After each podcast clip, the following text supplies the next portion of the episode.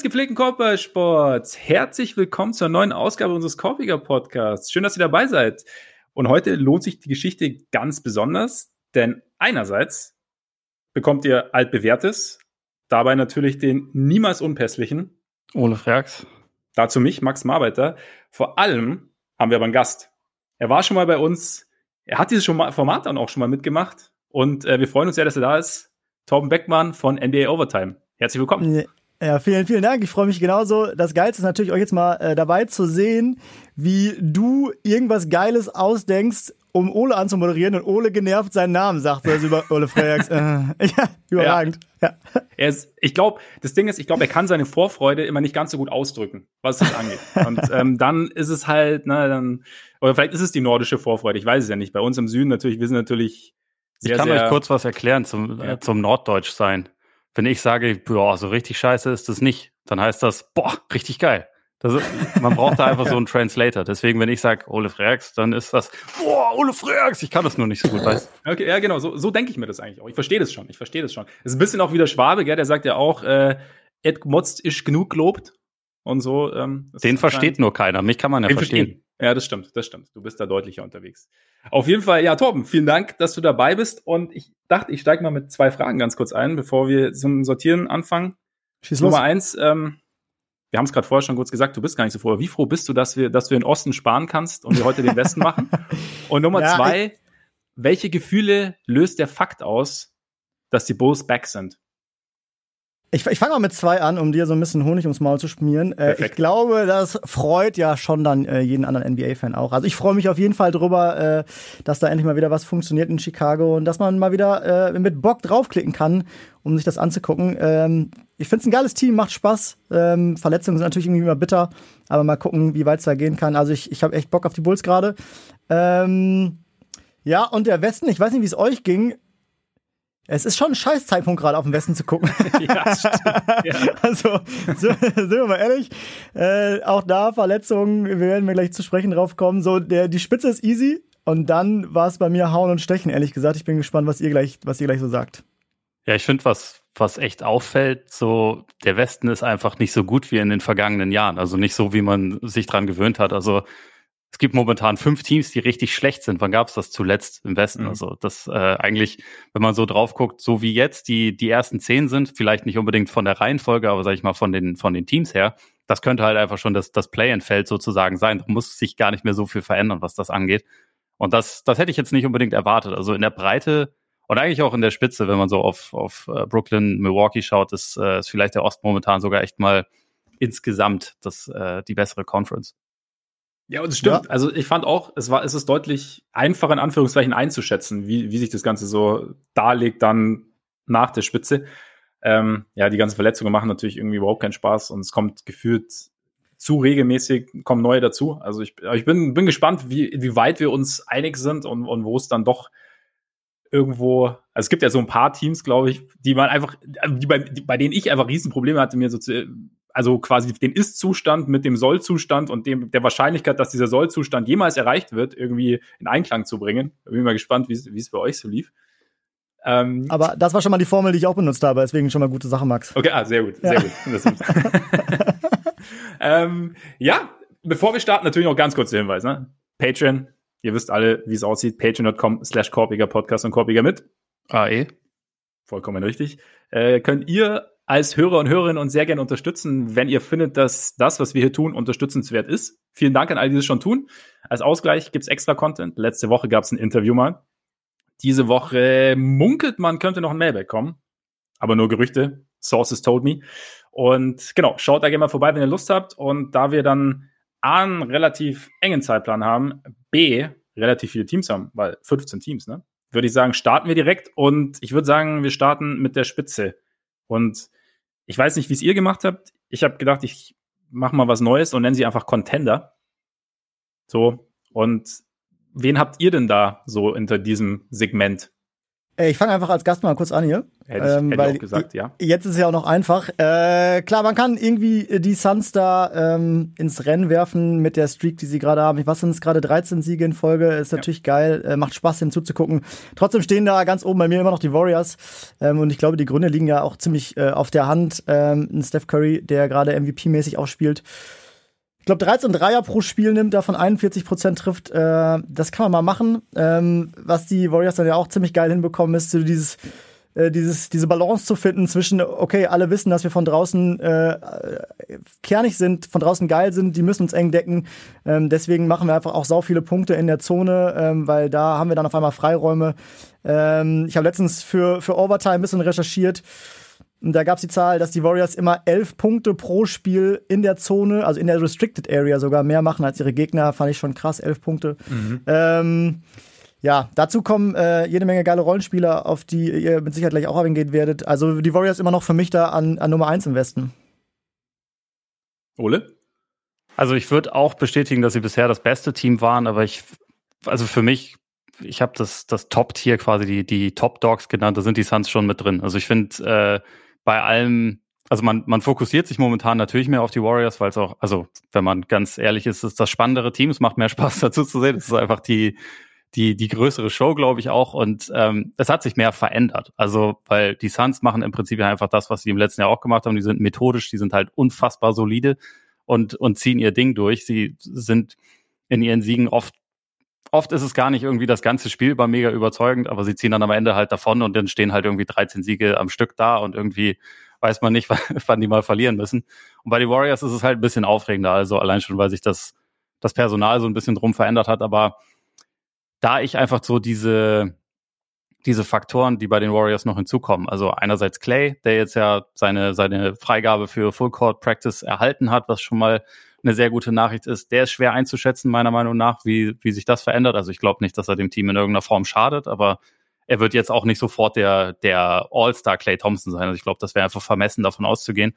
Deswegen, das wird halt alles ein bisschen was verändern. Und die größere Frage ist für mich eigentlich, was passiert mit James Wiseman, wenn der wieder da ist? Weil letzte Saison sind sie auch deshalb durchgestartet, weil er dann irgendwann raus war und sie ihre Offense auf die Art und Weise aufziehen konnten, wie sie das jetzt gerade auch tun. Also du hast ja auch das gesagt mit der mit der Balance, wie sie, wie sie das, das Outside-Shooting mit, ähm, mit Ball-Movement, mit Player-Movement und dann mit Abschlüssen am Ring irgendwie kombinieren. Und das war halt, das ist, das funktioniert ja auch deshalb so gut, weil man jetzt halt Leute hat, die dieses System verstehen und die verstehen, wie man das nutzt, wenn, wenn man diese Gravity von Curry hat und halt dann Überzahlsituationen ausnutzt. Und da ist jemand wie Bielica einfach hundertmal besser als jemand wie Wiseman. Und das ist gar nicht, das ist auch gar nicht böse gemeint, weil kannst du auch nicht erwarten, dass jemand, der irgendwie drei College-Spiele und dann kein Training Camp hatte, in der NBA sofort dieses komplexe System lernt.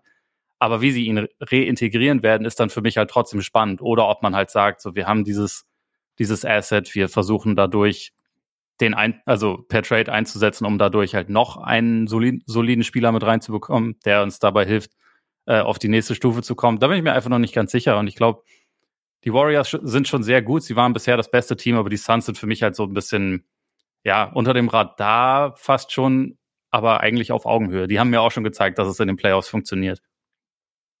Ja, also ich habe sie auch beide in einem Tier tatsächlich. Ich würde Stand jetzt, ich meine, bei den Warriors ist ja immer so die Frage, also ich glaube, irgendwie gefühlt sind wir alle doch so ein bisschen überrascht, weil ähm, so, dass es so gut läuft natürlich, weil letztes Jahr hat es gedauert, bis es gezündet hat. Ich meine, Ola hat schon gesagt, als Wiseman dann raus war, ging es los.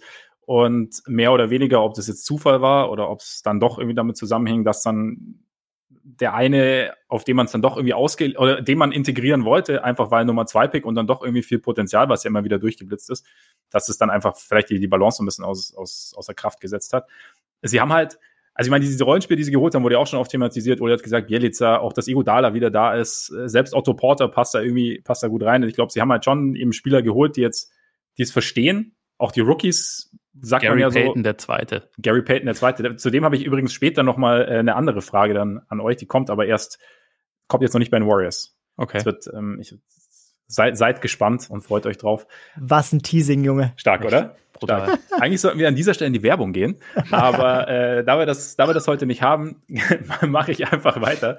Und genau, Wiseman bin ich halt, ist die Frage, ob sie ihm nicht, ich meine, die Warriors sind ja ganz gut, einem Spieler seinen Top-Pick Label ein bisschen zu entziehen und ihn so einzusetzen, wie es passt. Andrew Wiggins, Stichwort irgendwie, der, der in Golden State eben nicht mehr der Nummer 1 Pick sein muss, sondern Rollenspieler sein darf. Und finde ich auch eine, gerade mittlerweile eine relativ gute Saison spielt. Also ich habe mal geschaut, die, übrigens wusste ich, dass es nur ein Andrew in der NBA gibt. Gerade. Ist Andrew Nicholson nicht mehr in irgendeinem Roster? Ja, dann, dann kommt das hin, ja. Also wow. war ich auch höchst überrascht, als ich bei NBA.com bei den Stats äh, Andrew eingegeben habe und dann wirklich nur Wiggins erschien. Aber ne, so, das so ist Recherche. ja. Das sind die Facts, für die man Kopia gehört, Junge. Ey. So ist es, oder? So ist es. Das sind die nämlich. Das, Ihr wisst ja, Statistik ist nicht so mein Ding, deswegen konzentriere ich mich aufs Wesentliche. Auf jeden Fall, äh, Wiggins, die äh, letzten sieben Spiele ähm, sieht ziemlich gut aus. 24 Punkte, 56,1 Prozent aus dem Feld, 40,5 Prozent von draußen, dann 78,1 Prozent Freiwürfe. Aber er scheint irgendwie so ein bisschen seine Rolle jetzt gefunden zu haben. Ich finde auch, wenn man ihn anschaut, ähm, so die Balance aus, aus Wurf von draußen und aus Aggressivität scheint irgendwie ein bisschen besser geworden zu sein. Und irgendwie, man, man spricht ja jedes Jahr irgendwie wieder drüber, aber es sieht so aus, als hätten die Warriors eine Rolle für ihn gefunden. Und ich bin halt gespannt, wie es bei Wiseman sein wird, wenn man dann eben nicht mehr im Jahr eins nach dem Draft Nummer zwei Pick, wir wollen den groß integrieren, sondern wir haben ein funktionierendes Konstrukt und wir wollen da diesen Big Man, mobilen Big Man mit solidem bis gutem Wurf irgendwie integrieren und machen es dann vielleicht punktuell, das, inwieweit das funktionieren kann. Dann bin ich gespannt. Ich glaube ja nicht, dass sie äh, es versuchen, ehrlich gesagt. Also ich glaube, Wiseman hat da so ein bisschen. Pech einfach mit seinem Timing und ähm, so, ihr habt Wiggins angesprochen. Ich finde, äh, man kann da auf jeden Fall auch äh, John Poole mit reinwerfen. Da sieht man einfach, das ist ein geiler Coaching-Staff, die irgendwie Spieler weiterentwickeln können, die sich mal angucken können, ey, wie kann man denn hier im Team gut integrieren, wie, wie brauchen wir die, was für Rollen brauchen die. Und ich glaube, das hätte mit Wiseman auch durchaus funktionieren können. Ähm, so, jetzt wollen die Warriors gewinnen. So, es, es wird mit Clay eh auch nochmal irgendwie ich will nicht sagen Schwierigkeiten geben, ich bin aber genau bei Ole. Ähm, ich glaube, ähm, das wird rostig, wenn er zurückkommt. Mhm. So, der war so lange raus, so das ist auch nicht irgendwie seine Schuld oder so. Ich glaube, es ist einfach so, wenn man irgendwie zwei Jahre mit Machillas sehen und, äh, und einem äh, Kreuzbandriss raus ist, dann dauert es aber ein bisschen. Und ich frage mich, ob da wirklich Platz ist für einen Wiseman und Zeit für einen Wiseman. Ich glaube eher nicht. Ähm, vielleicht haben sie irgendwie Glück und kriegen ihn noch gut gut äh, getradet, obwohl der Marktwert natürlich auch nicht so mega hoch ist. Ähm, ich glaube, da, da fällt Wiseman leider so ein bisschen durchs, durchs Roster, weil ja, weil einfach keine Zeit da ist. Ja, das ist Frage ja so ein halt bisschen das, äh, der Balanceakt, den die Warriors haben, weil sie haben ja im Prinzip auch noch Kuminga und Moody, zwei aktuelle Lottery-Picks. Kuminga hat sich jetzt gerade in die Rotation gespielt und also ich finde, der, der macht auch teilweise, macht er richtig Spaß. Also ich glaube, der hat mega Potenzial. Aber in Kombination könnten die dir die drei natürlich richtig was bringen. Also ich glaube schon, dass da ein relativ großer Tra äh, Trade-Wert vorhanden ist, aber gleichzeitig ist der Warriors-Besitzer halt Joe Lacob und das ist jemand, der sagt, wir wollen nicht nur dieses Jahr Meister werden, sondern wir wollen eigentlich auch noch die nächsten 20 Jahre Meister werden und vor allem wollen wir nie schlecht werden. Also wir wollen nie, nie richtig äh, den Rebuild einschreiten und deswegen das könnte halt dafür sprechen, das sagen ja auch dann Leute wie Marcus Thompson beispielsweise, der bei den Warriors ja sehr gut vernetzt ist, dass es eher dafür spricht, sie wollen die jungen Spieler behalten, damit die halt sofort nahtlos dann die nächste Ära begründen können, wenn, wenn Curry und Green irgendwann nicht mehr da sind.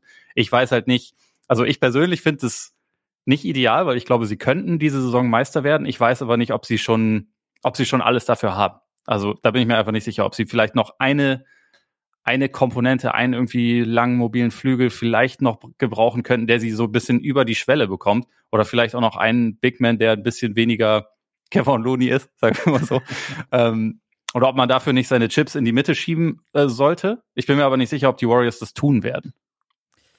Die Frage ist halt so ein bisschen, finde ich, was, was da hinter den Kulissen abläuft, mit Wiseman zum Beispiel. Also ich meine, klar, wir sehen Wiseman nicht und bei uns arbeitet keiner mit Wiseman, aber was machen, wie, ja, ich meine, Tom, du hast auch gesagt, der Coaching-Staff ist extrem gut darin, Spieler zu entwickeln. Also wie haben sie ihn jetzt während dieser Verletzungspause natürlich mit gebremstem Schaum, aber wie haben sie ihn weiterentwickelt? Was haben sie, welche, welches Videostud welche Videostudien haben sie gemacht? Wie, welche Drills sind sie mit ihm gelaufen, so in dem Moment, in dem er laufen, in dem er sie wieder laufen konnte? Also, ähm, ich finde auch, ich bin auch gespannt. Ich, was ich jetzt bis jetzt gelesen habe, habe ich klingt es auch nicht danach, als würden sie die drei abgeben. Ich finde den Ansatz ja schon eigentlich spannend, nämlich zu sagen, sie haben jetzt jetzt schon Potenzial, uns ein bisschen zu helfen, aber sie haben viel Potenzial, uns in Zukunft zu helfen. Man hat es jetzt auch bei Jordan Poole gesehen. Also ich weiß nicht, Jordan Poole, klar, es ist teilweise noch etwas wackelig und alles nicht perfekt, aber wenn man Jordan Poole im ersten Jahr angeschaut hat, hätte man im dritten Jahr nicht unbedingt vorhergesehen, dass da jetzt der Spieler auf dem Parkett steht, der momentan auf dem Parkett steht.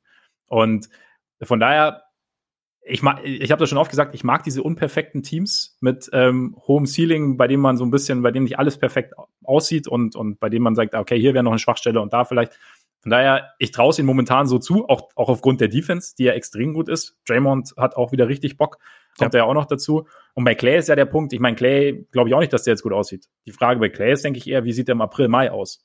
Und genau, und ich, ich finde, das ist ja aber auch so die große Frage, wer von den dreien äh, Jungen schafft es irgendwie in eine Playoff-Rotation und ja. oder hilft dir da auch weiter ja. und, und gleichzeitig guckst du irgendwie jetzt dieses Jahr in die NBA und denkst so, yo, die Warriors haben da schon ernsthaft eine Chance, diesen Titel zu holen, plötzlich wieder, was ich vor der Saison nie unterschrieben hätte. So, dann ist dann vielleicht doch eher die Frage zu sagen, okay, wen hole ich mir noch, genau was Ole gerade gesagt hat, so das, das One Piece, um jetzt den Angriff zu machen, weil also ich sag mal, im Westen kannst du mitspielen und dann ist die Frage halt, wie gesund die Bugs zurückkommen und, und was die Nets vielleicht noch machen. Aber trotzdem, also wenn ich da Warriors Front Office bin, dann sage ich mir so, ey, all in, weil die Möglichkeit besteht dieses Jahr und deswegen, deswegen, ja, bin ich mal gespannt, was da noch passiert. Sie waren sogar mein, mein Finals Pick aus dem Westen, aber äh, auch wow. mit, mit sehr viel, äh, also ich habe ein bisschen darauf spekuliert, dass sie halt tatsächlich noch am Kader was verändern in der ja. Zeit. Und ich bin trotzdem, also ich war relativ optimistisch, aber dass sie so in die Saison starten würden, das, das hätte ich jetzt nicht gedacht. Zumal Curry spielt auf MVP-Niveau, ja, aber er war letzte Saison besser. Und da waren sie halt offensiv bei weitem nicht so gut, wie sie jetzt gerade sind. Also es ist gerade, dass die, dass die Neuen sich so gut integrieren und dass auch Spieler, die schon da waren und vorher eher so Fringe-Rotationsspieler waren, auch so Damian Lee, Gary Payton, der zweite, wie gesagt, dass die halt so einen Sprung gemacht haben. Da, da kommt halt im Moment einfach mega viel zusammen. Aber vielleicht nochmal kurz, da wir jetzt relativ viel über die Krieger gesagt ja. haben. Was sagen wir dazu den Suns? Also, auch dort ist ja eigentlich noch Steigerungspotenzial vorhanden, meiner Meinung nach, weil äh, Devin Booker ist äh, scoringmäßig nicht überragend in die Saison gestartet. Viele der Rollenspieler treffen eigentlich den Dreier jetzt auch noch nicht so überragend.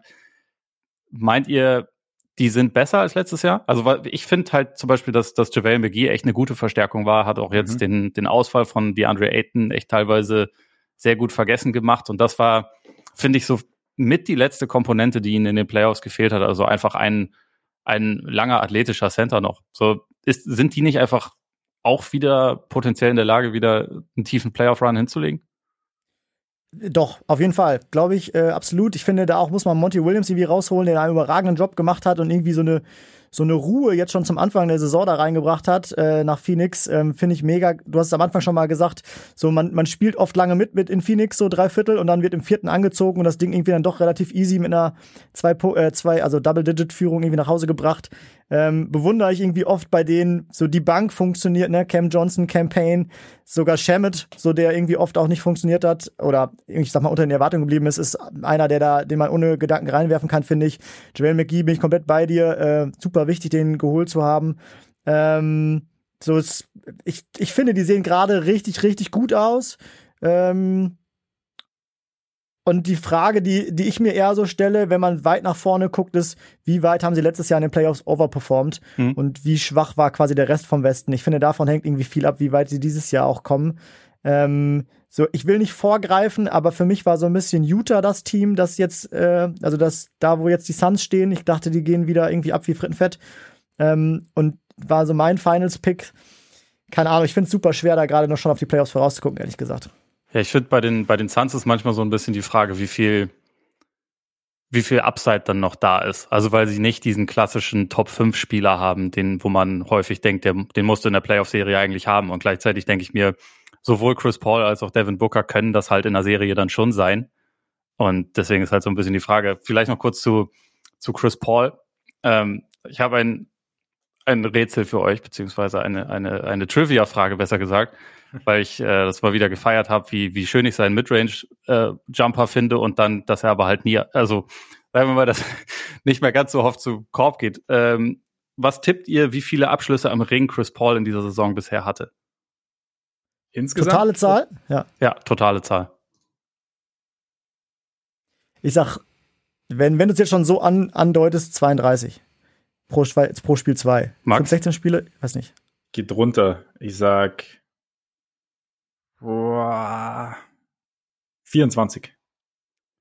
Okay, das ist beides relativ äh, großzügig sogar. Also er, er hat 183 äh, Short Attempts diese Saison, fünf Field Goal Attempts am Ring.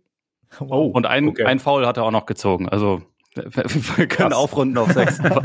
okay, krass. Es ist nicht mehr unbedingt ja. das, was er gerade am häufigsten macht. Ja.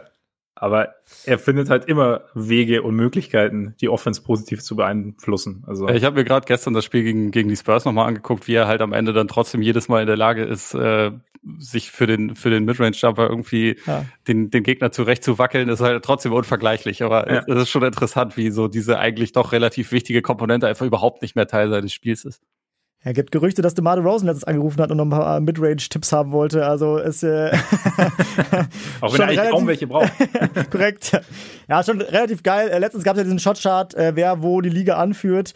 Äh, da war äh, Chris Paul ja auch dabei, da von der von der rechten Zonenkante. Ja. Also du weißt ja eigentlich als Verteidiger auch immer, er sucht genau diesen Spot und ja. genau da wackelt er sich irgendwie mit seinem Po dann hin und, und drückt dann ab und fällt so ein bisschen zurück. Und ja, ist ja unfassbar, wie er den dieses Jahr tatsächlich wieder trifft. So, ich war irgendwie nie ein großer Chris Paul-Fan, aber man muss halt einfach, also einfach den Hut vor dem Typen ziehen. Ne? Es sind irgendwie so diese Mini-Bewegungen, ne? Also die halt ja. halt einfach irgendwie so schnell sind und du bist als Verteidiger, wie du sagst, du bist zwar da und weißt, was passiert, aber es ist halt dann, der macht halt doch noch diesen Einwackler und dann ist der Wurf plötzlich, dann segelt der Ball schon Richtung, Richtung Korb. Ja, ähm, ja Phoenix, ich, ich glaube, beim Phoenix mal so diese Ceiling-Diskussion, ähm, ich weiß nicht, ob die vielleicht teilweise so ein bisschen in falsche Richtung, das ist vielleicht übertrieben, aber so ein bisschen in die Irre führt, weil ähm, im Prinzip ist das Team halt einfach mehr als solide. Also Chris Paul ist halt einfach immer solide. Dann Devin Booker als äh, auch nicht immer verlässlicher Scorer, aber als einer, der regelmäßig explodieren kann. Das ist ein Team, das weiß, was es tut, das einfach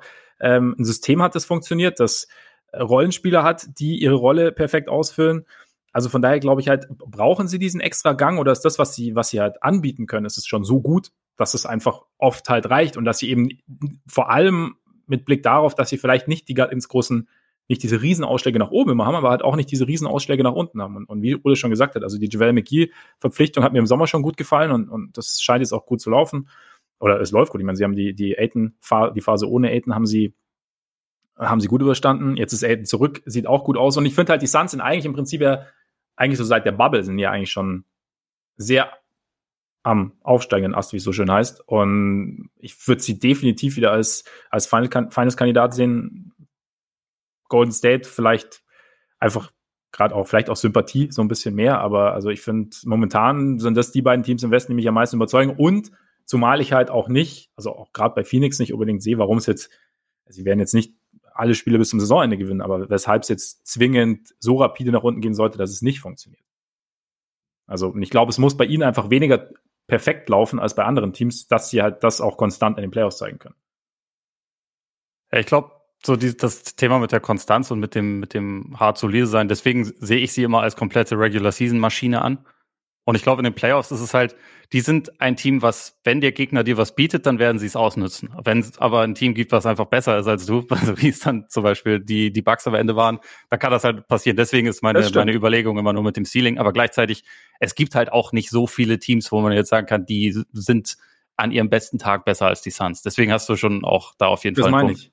Also irgendwie die anderen Teams sind ja auch irgendwie teilweise sehr wund, teilweise ja läuft es noch nicht, noch nicht ganz perfekt. Ich meine, vielleicht können wir mal ein Tier weitergehen. Yes. Dass, dass wir, also ich habe, bei mein zweites Tier wären quasi, also ein Team. Äh, Tormann schon erwähnt. Ich habe das Tier genannt äh, Guilty till Proven Innocent. Geil, bei mir heißt es Prove It to Me. Ist auch ein Team. sind die Utah Jazz. Äh, ihr, seid, ihr seid so geil. Ihr habt so für alles die deutschesten Namen der Welt. Ihr übersetzt jeden Spieler, aber dann bei diesen Tiers, Junge, da kommt ja. sowas raus. Das ist immer überragend, ey. Ja, weil da muss man genauso wie DeMar Rosen auch mal einen Dreier einstreut, ja. müssen wir es, weißt du, müssen wir, müssen wir auch mal ein bisschen das was Englisches einstreuen. Das ist mega.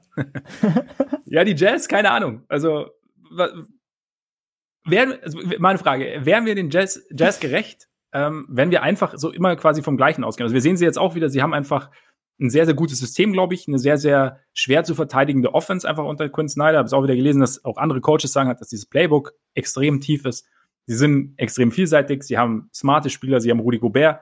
Ähm, und einfach nur, aber wären wir ihnen gerecht, wenn wir sagen, wir warten einfach nur auf die Playoffs? Oder habt ihr vielleicht auch irgendwas gesehen, was jetzt so ein bisschen anders ist vielleicht dieses Jahr, dass ihr irgendwas, weiß ich nicht, ist es Donovan Mitchell, ist es, ähm, gut, Rudy Gay kam jetzt erst zurück, aber habt ihr irgendwas, habt ihr einen Anhaltspunkt, dass es vielleicht ein bisschen anders laufen könnte? Also ich finde ehrlich gesagt, ihre Stärke ist, dass sie nicht anders sind. Ähm, so, sie wissen, was sie sind, sie, sie kennen sich als Team, sie werfen Dreier wie letztes Jahr, als Quinn Snyder das eingeführt hat. Äh, ich glaube, nur die, nur die Timberwolves nehmen gerade mehr in der Liga als Team. Ähm, so treffen die noch nicht gut, 34 Prozent als Team und trotzdem haben sie die beste Offense in der Liga. Ich finde das eher was, wo andere Teams Angst vor haben müssen. Ja. Ähm, ich, ich finde, wenn man wenn man sie so ein bisschen zu hoch loben möchte, dann könnte man sie fast mit, äh, fast mit den Bucks im letzten Jahr vergleichen.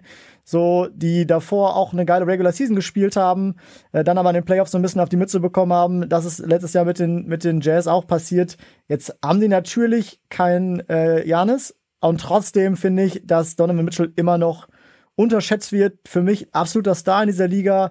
Typ, der Bock hat, das Team anzuführen. Team, äh, typ, der Bock hat, auch Defense zu spielen, irgendwie da, da, da mitmacht, irgendwie Deflections bringt, ohne Foul-Probleme, auch mal einen gegnerischen Point Guard eine Zeit lang aufnehmen kann. Ähm, so, was ich am Anfang gesagt habe, das Team kennt sich, so Second Unit funktioniert. Ich, ich finde, Snyder spielt jetzt schon eine überraschend kleine Rotation. Ähm, hat ja auch irgendwie Pascal sofort wieder rausgeworfen, als Gate zurückkam. Ähm, für mich war das so ein bisschen mein, mein Finals-Tipp vor der Saison. Deswegen äh, lehne ich mich da jetzt vielleicht auch so ein bisschen aus dem Fenster. Aber mir gefallen die Jazz richtig gut und äh, ich glaube, da ist auf jeden Fall auch noch Potenzial, dass die besser werden können.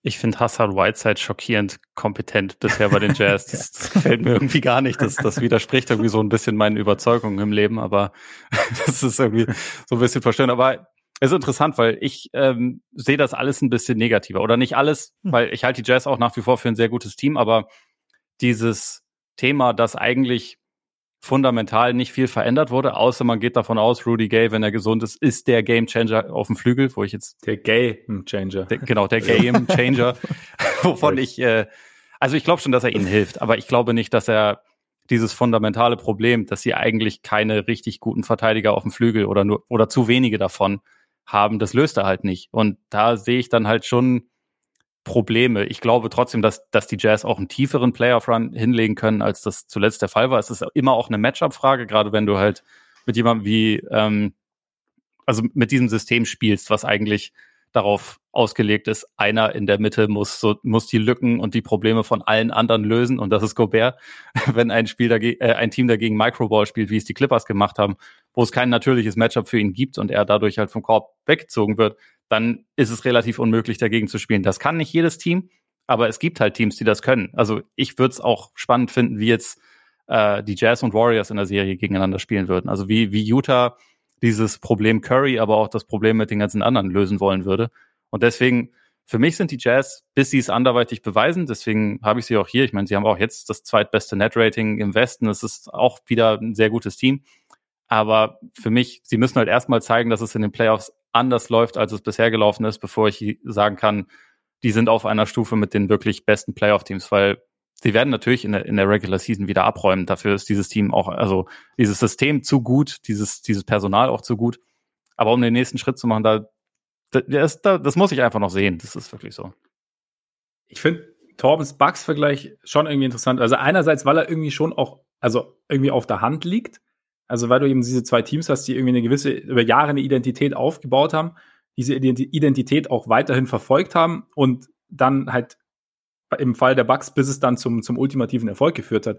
Bei den Jazz, was die Bucks dann natürlich gemacht haben, sie haben halt Jerry Holiday geholt letztes Jahr, der natürlich immens weitergeholfen hat. Die Jazz, also ja, sie haben jetzt Rudy Gay geholt, würde ich jetzt nicht dieselbe Kategorie packen wie, wie Jerry Holiday.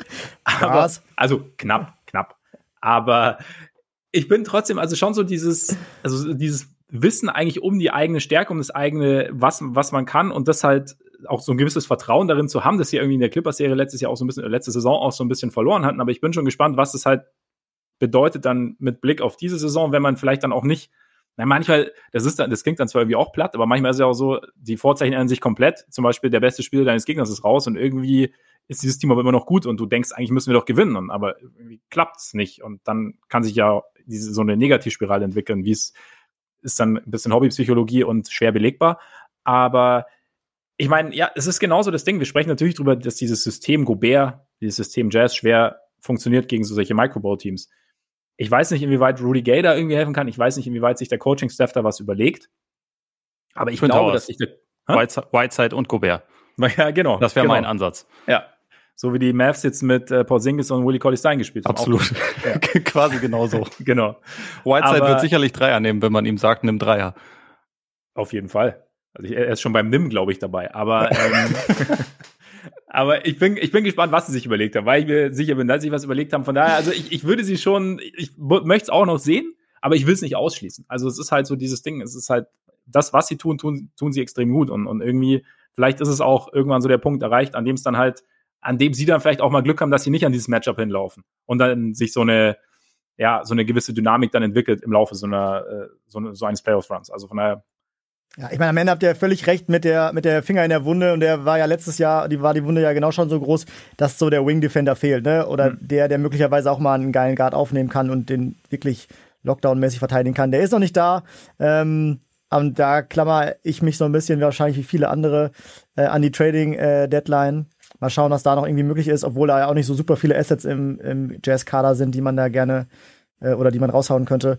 Ähm, aber auf jeden Fall muss diese Lücke nochmal gestoppt werden, damit er so, ja, entlastet werden kann. Ingels ist auch nicht mehr der Jüngste. Ähm, Bogdanovic kann er mal, aber naja, ob es für ganz oben reicht, weiß ich auch nicht. Deswegen, das wäre schon noch geil, wenn da mal jemand dazu käme. Wäre es denn eine Option, ganz kurz, also quasi Gobert noch mehr Richtung Ring rollen zu lassen, ge gerade gegen kleinere Teams und dann einfach noch mehr anrichten zu lassen, dass er da so ein bisschen aggressiver wird? Er hat zum Beispiel jetzt, ich habe letzten Spiel in Memphis gesehen, hat da einfach den Eindruck, dass er da vermehrt quasi zum Korb gegangen ist und auch den, den Ball bekommen hat. Er hat es auf jeden Fall öfter mal versucht. Ich glaube, er hatte auch gerade gegen Jaron Jackson einmal so einen richtig schönen Post-Move, wo ich dachte, das habe ich von, von Gobert ja, ja, jetzt auch genau. noch nicht so oft gesehen, dass, dass, er, dass er den Schritt so hinbekommt. Aber ich glaube, also man kann das sicherlich mehr machen, als sie das gegen die Clippers gemacht haben. Aber die Frage ist halt, kann man es irgendwann so viel featuren, wenn das eigentlich nicht deine Offense ist, dass mhm. es dir so viel bringt, dass das andere Team sich umstellen muss. Das ist halt die Frage, weil Gobert jetzt nicht der, der natürlich talentierte Offensivspieler ist, also im Sinne von Scorer. Der hat schon seinen Wert als Rollman natürlich, das ist ja auch mega effektiv in Korbnähe. Das, äh, Screen Assists. Screen Assists, absolut. Ja. Äh, ist, momentan führt er die Liga aber, glaube ich, nicht an, was echt eine was? Frechheit ist. Also ja. darüber sprechen sie nicht. Das, das halten sie geheim. Nee, aber ähm, ich weiß nicht, ob er grundsätzlich so genug Touch und Gefühl rund um den mhm. und also quasi eigene Moves hat, damit sich das dann richtig lohnt, um davon quasi von deiner normalen Offense so ein Stück weit wegzugehen. Das ist halt, das ist halt immer so ein bisschen die Balance, die man dabei rausfinden muss, glaube ich. Habt ihr denn noch ein Team, das ihr momentan stand jetzt oder perspektivisch auch, sollten Verletzungen, Verletzte zurückkommen oder so auf einer Stufe mit, mit den Jazz habt? Schon. Also mein, mein äh, nächstes Tier heißt einen Spieler entfernt. Und also die beiden Teams, die ich da zusammen gruppiert habe, gut, bei den Nuggets können wir mittlerweile auch sagen, zwei Spieler entfernt, Acht. aber ja. es ist zum Kotzen, muss man sagen. Ja. Aber da habe ich halt die, die Clippers und Nuggets drin, weil ich finde, mhm. die Clippers sind jetzt schon echt einfach, ja, brutal solide. Ich meine, wir haben ja neulich schon auch relativ ausführlich drüber gesprochen, deswegen, Torben, das kannst du gleich machen. Ich habe keinen Bock hier. Ja. ähm, und ja, die sind, also bei denen ist es wegen Kawhi vielleicht sogar ein Stück weit unwahrscheinlich, aber bei den Nuggets kann ich mir halt schon vorstellen, dass Murray irgendwann zurückkommt. Die sind echt momentan sehr dünnen Backcourt und die Scoring-Probleme rund um Jokic ein kleines bisschen zu lösen. Und dann ist das für mich schon ein Team, was da auch Schaden anrichten kann. Also was potenziell sogar äh, bei, den, bei den obersten beiden mit, mit rein fuschen könnte. Und die Clippers halt eigentlich auch, wenn sie in, in äh, Bestbesetzung wären zum Saisonende. Ja, bei mir waren die Nuggets jetzt tatsächlich so das Team, was ich einfach nicht einschätzen konnte, weil mhm. man nicht weiß, wer wann wie kommt. Ne? Also so, ich sag mal, wenn du da auf dem Papier eine gesunde Mannschaft hast, überragend, dann gehören die da auf jeden Fall hin. Aber jetzt ist ja irgendwie Michael Porter Jr. ausgefallen, scheinbar dann wieder mit Rückenproblemen, äh, was ja damals schon beim Draft irgendwie so das große Ding bei ihm war. Und so diese Saison ja bisher auch noch überhaupt nicht in die Pushen gekommen. Ich glaube, fast zehn Punkte weniger als letztes Jahr noch ja. oder so. Auch der Dreier fällt gar nicht. So, ähm, also da scheint ja der Rücken irgendwie schon ein bisschen länger zu kratzen. Äh, sonst ist, glaube ich, so ein Leistungsabfall da irgendwie nicht zu erklären. Ähm, und jetzt weiß man auch nicht, wie lange der ausfällt. Jokic Handgelenk macht irgendwie Zicken. Auch da weiß man irgendwie nicht, wann er wieder da ist. So, und ohne die beiden wird's dann ja doch irgendwie ein bisschen dunkel. Ne? Jetzt haben die, sind die zuletzt irgendwie mit Jeff Green und Joe Michael Green gestartet. So, dann hast du so gar keinen Big Man mehr, den du irgendwie von der Bank bringen kannst oder, oder einen größeren Flügel mal. Ähm, und das ist so, das ist so dieses Pendel. Ich wusste überhaupt nicht, wo ich den setzen soll. Also das war so, so, so jetzt gerade aktuell kriegen die, glaube ich, schon noch, schon noch ein paar Spiele auf den Sack. Mal gucken, wann Jokic dann zurückkommt und sowas. Ja. So, ich glaube, das Potenzial ist da. Und ich finde auch, also was die nochmal für, für einen Verteidiger, also defensiven Schritt gemacht haben dieses Jahr, war ja dann schon überraschend. Ähm, ich ich habe mal gesagt, ich glaube sogar bei euch letztes Jahr, äh, ich weiß nicht, ob man mit Nikola Jokic eine Top 10 Defense haben kann. Ähm, zeitweise waren sie am Anfang irgendwie, glaube, Top 5 sogar. Äh, Jokic auch da sich irgendwie ja nochmal geil ver, ver, äh, verbessert. Ähm, aber ich, ich finde es super schwer, die Nuggets gerade einzuschätzen, ehrlich gesagt. Ja, es fehlt einfach zu viel. Also, wie du sagst, das ist einfach mit diesen, also bei Porter Jr., die Personalie finde ich insofern halt interessant, weil sie ja, ich meine, diese Rückenprobleme gingen ja eigentlich schon während der Playoffs los letztes Jahr. Da war doch ja. teilweise, also wenn ich mich, wenn ich mich recht erinnere. Und jetzt zieht sich's in die neue Saison. Ich meine, Torben, wie du sagst, also es kann auch schon irgendwie ein Erklärungsansatz für diesen Leistungsabfall sein. Haben wir ja auch gehört, ob er jetzt eventuell für den Rest der Saison ausfällt. Ich meine, was machst du dann? Ja. Und dann fehlt ja schon ein entscheidender Punkt Scoring Punch und dann hast du halt jetzt diese, diesen, diese riesen Vertragsverlängerung, bei der ich dann auch irgendwie gelesen habe, dass eben diese, diese Rückversicherungen, die die Sixers zum Beispiel bei Embiid eingebaut hatten, jetzt bei ihm nicht eingebaut sind. Was mich dann irgendwie doch auch überrascht hat, weil du ja, also, ne, wie du sagst, so, beim, beim Draft war das ja auch schon Thema mit dem Rücken und, und jetzt hast du es halt wieder. Und da weißt du halt nicht, wie er zurückkommt, wann er zurückkommt. Murray ist das nächste Ding. Also ich meine, wir sprechen jetzt, also klar, Clay war ein Jahr länger raus und hatte auch nach Achillessehnenriss, was noch mieser ist als, als ein Kreuzbandriss. Trotzdem, ich meine, Murray, wenn man, wenn man davon ausgeht, dass man mit dem Kreuzbandriss ungefähr ein Jahr raus ist, dann kommt Murray nicht so wahnsinnig weit vor den Playoffs zurück. Und ich meine, ja, wir wünschen uns ja dann immer so ein bisschen, dass der Spieler schnellstmöglich wieder seine Form findet und lassen dann vielleicht auch manchmal die, die notwendige Geduld vermissen. Und ich bin halt gespannt jetzt bei, also wenn Murray zurückkommt, wie schnell ist er denn wirklich dann wieder so? Also sicherlich, er sorgt für Tiefe und er ist si sicherlich dann auch direkt einer der besten Backcourt-Spieler, aber wie, wie viel Unterschied kann er dann schon regelmäßig ausmachen in den Playoffs? Deswegen finde ich es auch, wie du sagst, Tom, also wahnsinnig schwer, die, die, die Nuggets einzuschätzen. Ähm, und, und, und es ist halt auch, ja, es ist da irgendwie jetzt groß irgendwie dieses Analyseheftchen rauszuholen, habe ich jetzt, habe ich mir tatsächlich auch gespart ehrlich gesagt, weil es ist einfach, ich finde es zu kompliziert. Ich habe sie, also bei mir sind die beiden Teams Clippers und, und ähm, Nuggets, richtig, um die geht's, äh, sind bei mir äh, das Tier quasi äh, auch wieder Englisch. Them Injuries, aber Playoffs fix. Also ich sehe sie bei den Playoffs, aber wegen dieser Verletzungen kann ich einfach, weiß ich nicht wo. Also was da, was da irgendwie so Sache ist. Also gerade ja. bei, bei Vielleicht Nuggets. wäre der Titel mehr Glück im nächsten Jahr auch irgendwie auch besser das. geeignet, keine Ahnung. Aber es ist, ja. es ist halt irgendwie bitter, das mit der, mit der Analyse hast du auch recht. Äh, dann lass uns vielleicht grundsätzlich noch mal kurz betonen, dass, dass die Saison von Nikola Jokic, bevor er sich jetzt verletzt hat, absolut absurd gut ist. Also, dass er auch ja. noch mal besser ist als, als letzte Saison, finde ich. Äh, also defensiv wirkt er ein Stück weit mobiler. Ich finde zwar, dass es vielleicht ein bisschen frühzeitig war, nach ein paar Spielen zu sagen, jetzt sind die Nuggets eine Top-Defense, weil es halt natürlich auch gerade bei wenigen Spielen hat es auch immer damit zu tun, wie viele Würfe fallen rein vom Gegner und wie viele nicht, gerade von der Dreierlinie. Das also ich meine, mittlerweile sind sie auf Platz 14, sie hatten jetzt aber auch ihren ganzen Kader nicht mehr. So, das ist halt, ist halt schwer, da ja. wirklich zu sagen, finde ich, wie gut sie wirklich sind, aber seine Saison war halt echt krass. Äh, Will Barton spielt auch äh, einen guten Ball, aber ist halt krass, wie sehr es an Shooting um Jokic herum fehlt. Also momentan treffen nur drei Teams den Dreier schlechter, Freiwürfe ziehen die Nuggets quasi gar nicht. Da fehlen halt einfach schon massive Komponenten der Offense und ich bin da einfach auch gespannt, inwieweit Denver das schafft, die, die Stellung zu halten und was, was dann irgendwie noch, noch möglich ist. Aber wahrscheinlich ist realistischer, dass wir ja eine bessere, eine voll realisierte äh, Version dieses Teams hoffentlich dann nächstes Jahr sehen. Ja. Ähm, ich finde ja spannend, dass ihr beide so klar die Clippers vor den Mavs seht. Ja, Wegen ähm, letzter Nacht jetzt oder was? lass uns, lass uns, äh, lass uns äh, dann vielleicht. Wie hast du es denn sortiert? Sagen wir mal so. Boah, ich, ich, wie gesagt, fand super schwer. Also bei mir stehen so die Clippers auf jeden Fall auch jetzt in dem, in dem Tier, aber die Nuggets sind ehrlich gesagt schon rausgeflogen bei mir. Mhm. Ähm, und dann Dallas und, und, und Clippers waren bei mir so eigentlich auf einer, ähm, auf einer Wellenlänge. Und ähm, ich war sogar versucht, da langsam die Lakers mit reinzunehmen, weil ich finde, keins dieser Teams überzeugt schon. Und deswegen finde ich auch den Westen gerade so schwer. Weil wir sind irgendwie an Platz vier und ich denke mir schon so, ja gut, alles, was jetzt kommt, ist nicht austauschbar, aber das hat sich schon so oft geändert in, dieser, in, diesem, in diesem Jahr, in dieser Saison. Deswegen, obwohl wir so eine kleine Stichprobe erst haben, fand ich mhm. irgendwie weird. Also, ähm, um mal irgendwie bei den Maps so anzufangen, ähm, wir können ja mal heute Nacht anfangen, weil das Geile war eigentlich, ich bin heute Morgen aufgewacht und heute Nacht haben Clippers gegen Mavs gespielt und da waren gerade äh, waren gerade die letzten Minuten und ich gehe zu Twitter parallel und Ole schreibt gerade, Alter, die Mavs können das Spiel äh, quasi fertig machen, also eintüten. Die waren ja glaube ich mit bei dreieinhalb Minuten mit zehn vorne oder sowas und dann kommt eine Possession. Porzingis kriegt den Ball irgendwie so in der Midrange, postet gegen Kanat, der irgendwie zwei Meter kleiner ist als der, aber dreht sich dann trotzdem raus zu einem Fadeaway Midrange-Ding, der halt nicht trifft. Und dann kommen die Clippers halt noch mal ran. Und da denke ich mir so, ey, das ist ja so oft in dieser Saison und nicht erst in dieser, dass Porzingis halt nicht so eingesetzt wird, wie man das halt sehen will. So als, als Außenstehender einfach, dass man sich halt immer noch an den Kopf fasst und fragt so, ey, was ist da los? So, es war unter Carlisle irgendwie so, es ist unter Kit jetzt wieder so.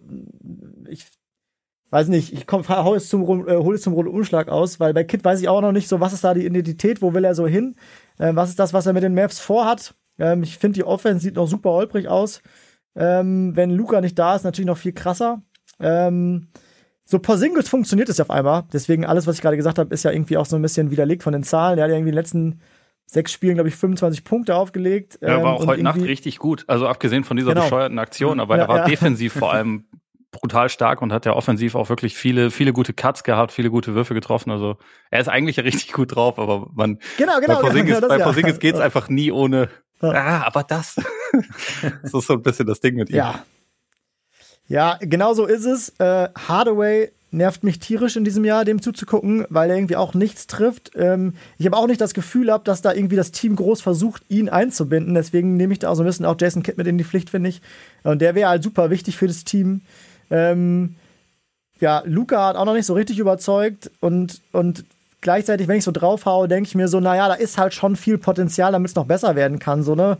so Kleber jetzt zurückgekommen, der bringt ihm auf jeden Fall im Team nochmal Stabilität. Ähm, deswegen, wenn ich ehrlich bin, sehe ich Dallas jetzt schon auf einer Stufe mit den Clippers, mit den Clippers ohne Kawhi, muss man vielleicht dazu sagen.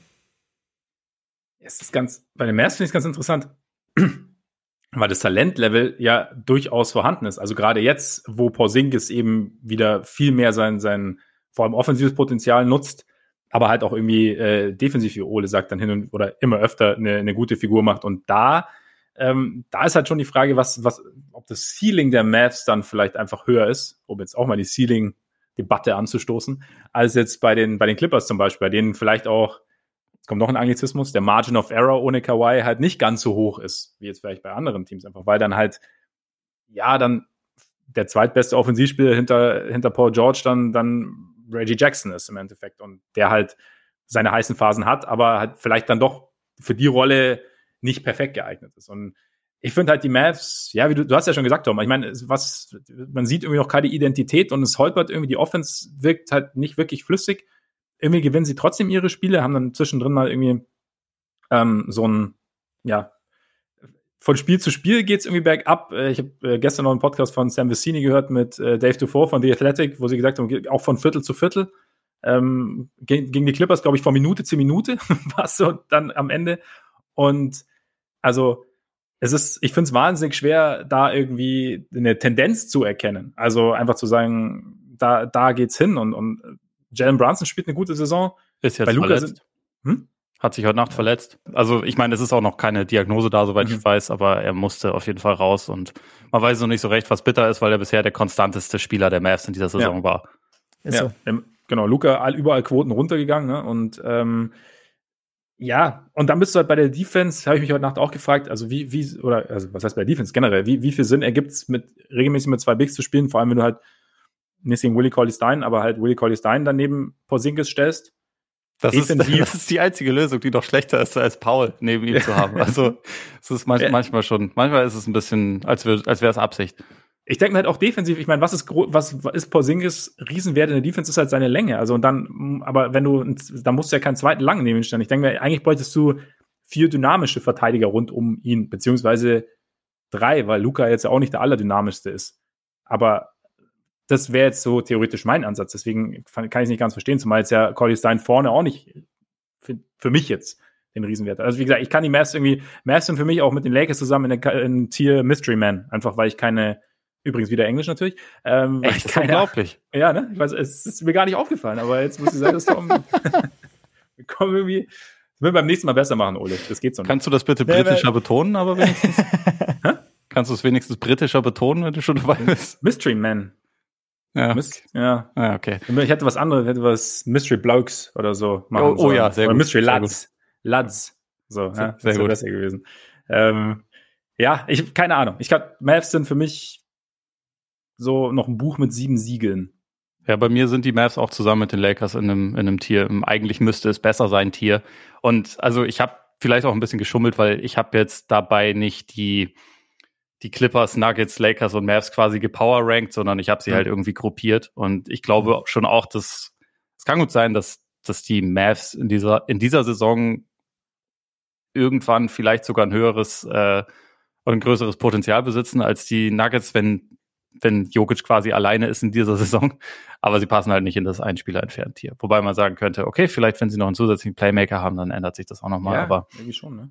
Ja, für mich gehören sie da irgendwie mit rein. Ich irgendwie finde ich strukturell vieles nicht so gut. Auch ich finde, ähm, ich finde auch das Talent des Teams, abgesehen von, von Luca, kann man schon auch ein bisschen in Frage stellen. Also ob das jetzt wirklich ein so gut zusammengestelltes Team ist oder ja, ob es da nicht einfach nur relativ viele Lücken gibt. Bitte? Mhm. Nee, ob es passt, genau, perfekt. Ja, genau, ob es also, ideal zusammenpasst, ob da nicht ja. irgendwie noch mindestens eine Zutat eigentlich fehlt.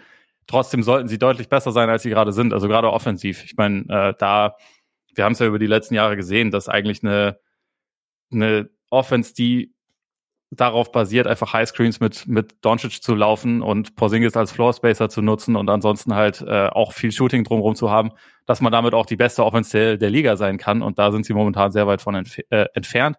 Ich kann mir aber schon vorstellen, dass sie da mit der Zeit auch mehr hinkommen. Also auch weil Luca, der jetzt zurückgekehrt ist, sich hoffentlich auch noch ein bisschen mehr in Shape spielt, als er das am Anfang der Saison war. Also muss man auch dazu sagen, bei aller, aller Kritik an Jason Kidd, die glaube ich auch berechtigt ist, war auch Doncic einfach nicht, nicht topfit und das, das sollte auch nicht unbedingt der Fall sein. Aber ähm, das vielleicht noch kurz zu den, zu den Lakers was sagen. Das, also die finde ich. Gib, gib mir eine Sekunde, Ole. Ja. Sorry, ich will dich nicht unterbrechen, aber was ich auf jeden Fall auch finde, also ich habe meine Gedanken waren auf jeden Fall, da fehlt so ein Mann wie Jordan Poole, der dann auf einmal rauskommt, also so, so ein bisschen Baustein noch für die Offense, äh, habe ich gedacht. Und ähm, ich glaube, der, der Seth Curry-Trade, der macht dann immer noch Albträume. Ja. Weil äh, das war, mhm. glaube ich, immer noch ein super bitteres Ding mit jedem Absolut. Tag, der vergeht. Ja, einfach vollkommene Fehleinschätzung von allen. Ja. Also, und ich erinnere mich auch noch so, ich habe damals schon auch gedacht, eigentlich macht das Sinn für alle Seiten. Also ja. ich fand zwar Seth Curry echt gut und sinnvoll, äh, auch in Dallas, und der hatte schon seinen Anteil daran, dass die Offense so gut war. Aber wie groß der Anteil war und wie groß das Downgrade mit Richardson war und wie äh, naja, nicht ganz so doll dessen Impact in der Defense war, das habe ich halt alles irgendwie nicht richtig eingeschätzt. Aber da war ich ja wenigstens nicht mit alleine. nee, ich war auch dabei. Ja, komplett ich auch. Ja. Ja, es ist, ist, ist schon bitter. Die Josh Richardson Experience, das kann ich ja auch aus, aus Celtics Perspektive sagen, ist, ist immer wieder aufregend. Aber apropos aufregend, lass zu den, zu den Lakers kommen. Das ist, äh, wahrscheinlich das merkwürdigste Team der Liga. Vielleicht auch, weil darüber natürlich am meisten berichtet wird, weil es die Lakers sind und wegen den Charakteren, aber halt irgendwie auch wegen dem, was da so passiert. Da wir jetzt ja sonst noch nicht darüber gesprochen haben, LeBron gegen Beef Stew, auf wessen Seite seid ihr? Wen, ähm, wen würdet ihr in einem, in einem Bare-Knuckle-Fight unterstützen und äh, überhaupt? Safe würde Beef gewinnen. Ich glaube auch. Ich glaube ja. auch. Er, er wirkt entschlossener. Aber war diese, vielleicht, vielleicht äh, ziehen wir es ziehen wir es so auf. Die Sperren, wie sie verteilt wurden, also ein Spielsperre für, für LeBron, zwei Spiele Sperre für Isaiah Stewart, war das okay in eurer Sicht? War das unfair? Wie, wie, wie seht ihr das? Ich fand es angemessen. Sorry, Max, ich will dir nicht das nee, sag, nee, was sagst du? Ja, also ich glaube, ich glaube, LeBron war wahrscheinlich so ein bisschen genervt, ähm, wie diese ganze, wie das Spiel abgelaufen ist und, äh, und hat dann einfach da überreagiert. Ich glaube, er hat es ziemlich schnell äh, gepeilt, dass er überreagiert hat, aber äh, dass er dafür gesperrt wird und auch jetzt ein, ein Spiel sitzen muss, finde ich fair. Äh, war einfach zu groß und dafür war auch so die Konsequenz von diesem, von diesem, ich will es nicht Faustschlag nennen, aber von der Hand im Gesicht zu groß. Ich glaube, hätte auch leichter für LeBron ausgehen können, so dass halt kein großer Cut da ist und dann wäre die Strafe wahrscheinlich auch anders gewesen. Aber so finde ich es echt in Ordnung. Gut, und was Stewart da gemacht hat, ähm, ja, war ja dann ab einem gewissen Punkt auch irgendwann so ein bisschen nicht, nicht mehr so richtig nachzuvollziehen, oder? Also, so, yo, ich kann mich aufregen und ist ja auch richtig und sind Emotionen, aber wenn dein ganzes Team versucht, dich zu, zu beruhigen, dann ist auch irgendwann der Moment, an dem du sagst, so, okay, das war's jetzt für mich. Ähm, hätte er sich, glaube ich, vielleicht einen Gefallen getan und, und ich sag mal, wenn, wenn er sich ruhig verhalten hätte, was auch wahrscheinlich nicht so leicht gewesen wäre, dann wäre er vielleicht sogar auch ohne Strafe da rausgekommen. Ähm, so, so ist es jetzt schon gerechtfertigt, fand ich. Ich denke denk mir halt immer, wenn ich so die, die Bilder sehe, quasi sind halt einfach was, was bei Stuart dann los war. Das sind halt, glaube ich, einfach Bilder, die die NBA halt einfach nicht sehen will. So, dass du da halt einen Spieler hast, der äh, irgendwie versucht, in Richtung eines Gegenspielers irgendwie ähm, dem, dem, ja, was auch immer er genau ihm antun wollte, aber ihm etwas anzutun, der dann, wie du sagst, vom ganzen Team zurückgehalten werden muss, ist gleich mehrfach und du hast halt irgendwie quasi diese berühmten Tumulte auf dem Feld. Das wollen sie halt einfach nicht und deswegen, ja, äh, war ich vielleicht sogar überrascht, dass es in Anführungszeichen nur zwei Spiele sind für, für Stuart. Ich weiß jetzt nicht, es ist halt immer so schwierig. Keine Ahnung, er hat halt diesen Faustschlag abbekommen und, und also es war, also ich glaube nicht, dass LeBron ihm diesen, also wirklich die Faust ins Gesicht schlagen wollte. Ich glaube auch, dass er irgendwie genervt war. Stewart war ein bisschen tief, also als er ihn versucht hat festzuhalten. Deswegen, also LeBron wollte sich schon eher losreißen. Es ist halt trotzdem halt, es ist halt trotzdem eine Scheißaktion. Also und es ist halt, und Stewart hat überreagiert. Es ist halt die Frage, mein Gott, der, da ist halt auch jeder anders gestrickt. Ich will es jetzt auf gar keinen Fall entschuldigen. Aber es ist halt bei, wenn du halt Blut siehst, vielleicht geht dann beim einen oder anderen halt ein bisschen schneller die, die Geule irgendwie durch. Und ich meine, wir, haben, wir hatten ja so, eine, so einen ähnlichen Fall kürzlich, wo du halt quasi Auslöser und Wirkung dann, wo die Wirkung irgendwie etwas oder schwerer wirkte als, als der Auslöser mit Jokic und, und äh, Morris. Und ja, wenn du es isoliert voneinander betrachtest, ich habe vielleicht auch, weiß ich nicht, hätten andere, das ist immer so ein bisschen, eigentlich ist es müßig, aber hätten andere Spieler mehr Spiele bekommen als LeBron für einen Faustschlag ins Gesicht, der ähm, mit einem Cut endet? Weiß ich nicht. Ich glaube es eigentlich halt nicht, weil er versucht hat, sich zu entschuldigen. Ich glaube, wenn, ist, wenn er dann dieses, ja. wenn er das äh, Kerfuffle oder den, den Hullabaloo oder wie, wie ja. äh, Walsh das genannt hat, ich bin mir nicht mehr ganz, ganz sicher, äh, wenn er da mit weitergemacht hätte. Ich glaube, das ist halt das große Problem, weil das eine, das ist halt eine blöde Aktion, aber da kann man schon dafür argumentieren, das ist auch ein Versehen. Wenn er jetzt die ganze Zeit da noch weitergemacht hätte und da auch so, hier, komm mal her, hier, wie das NBA-Spieler gerne machen und hold me back. Wenn er das quasi dann auch noch die ganze Zeit weitergemacht hätte, ich glaube, dann wäre es mehr Spiele gewesen und dann wäre es auch, ja, ich meine, wobei, da ist dann, da ist dann, glaube ich, an dem Punkt irgendwann für das Strafmaß schon entscheidend, ob das LeBron ist oder jemand anders. Ja. Aber ich glaube, für diese eine Aktion hätte wahrscheinlich jeder ein Spiel bekommen. Würde ich denken. Ist, ich meine, du kannst natürlich auch, kannst natürlich auch dem anderen äh, unabsichtlich in Anführungszeichen die Faust äh, mitgeben und dann sagen, oh, Entschuldigung. So, ne? Na klar, also na klar. Vielleicht ist auch er hat nur keine, keine, keine Vorgeschichte davon, sagen wir mal so. Nee, genau. Ich würde, ich würde ihm jetzt auch keine Absicht unterstellen. Es war halt trotzdem, es war halt trotzdem unnötig. Er war sicherlich genervt. Das Spiel lief ja zu dem Zeitpunkt auch nicht so, wie es die Lakers gern gehabt hätten. Und ähm, dann kam irgendwie so das Warum ich alle raus. Ja, ist egal. lass, uns, lass uns über die sportliche Situation sprechen, weil die ist genauso konfus. Ja. Die Frage ist natürlich, die aus dem Spiel dann irgendwie ähm, sich vielleicht ableitet, sind die Lakers ohne LeBron besser? ich glaube nicht, weil sie haben, äh, haben sie nicht irgendwie vier der letzten fünf Spiele verloren gerade, wo er dann ja. nur, gegen, äh, nur bei dem einen Sieg dabei war? Ich ja. finde, das ist das einzig richtige Learning daraus. Sie sollten Oder? LeBron auf die Bank setzen. Sorry, ja, auf jeden Fall. Ich denke auch. Ich denke denk auch. Mehr Mello. Ja, Mello, genau. Mello ist der beste Neuzugang der Lakers. Das ist ein Problem. Ja, ja, vor allen Dingen mit der Defense ist das ein Problem.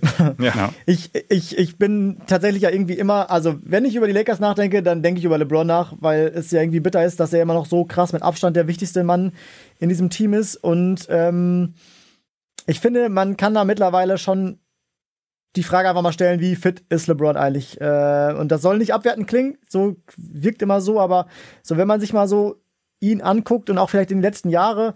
Letztes Jahr hat er, äh, hat er 37 Spiele verpasst ähm, und dann war sein Playoff-Comeback äh, da ja auch eher so ein bisschen erzwungen hinten raus.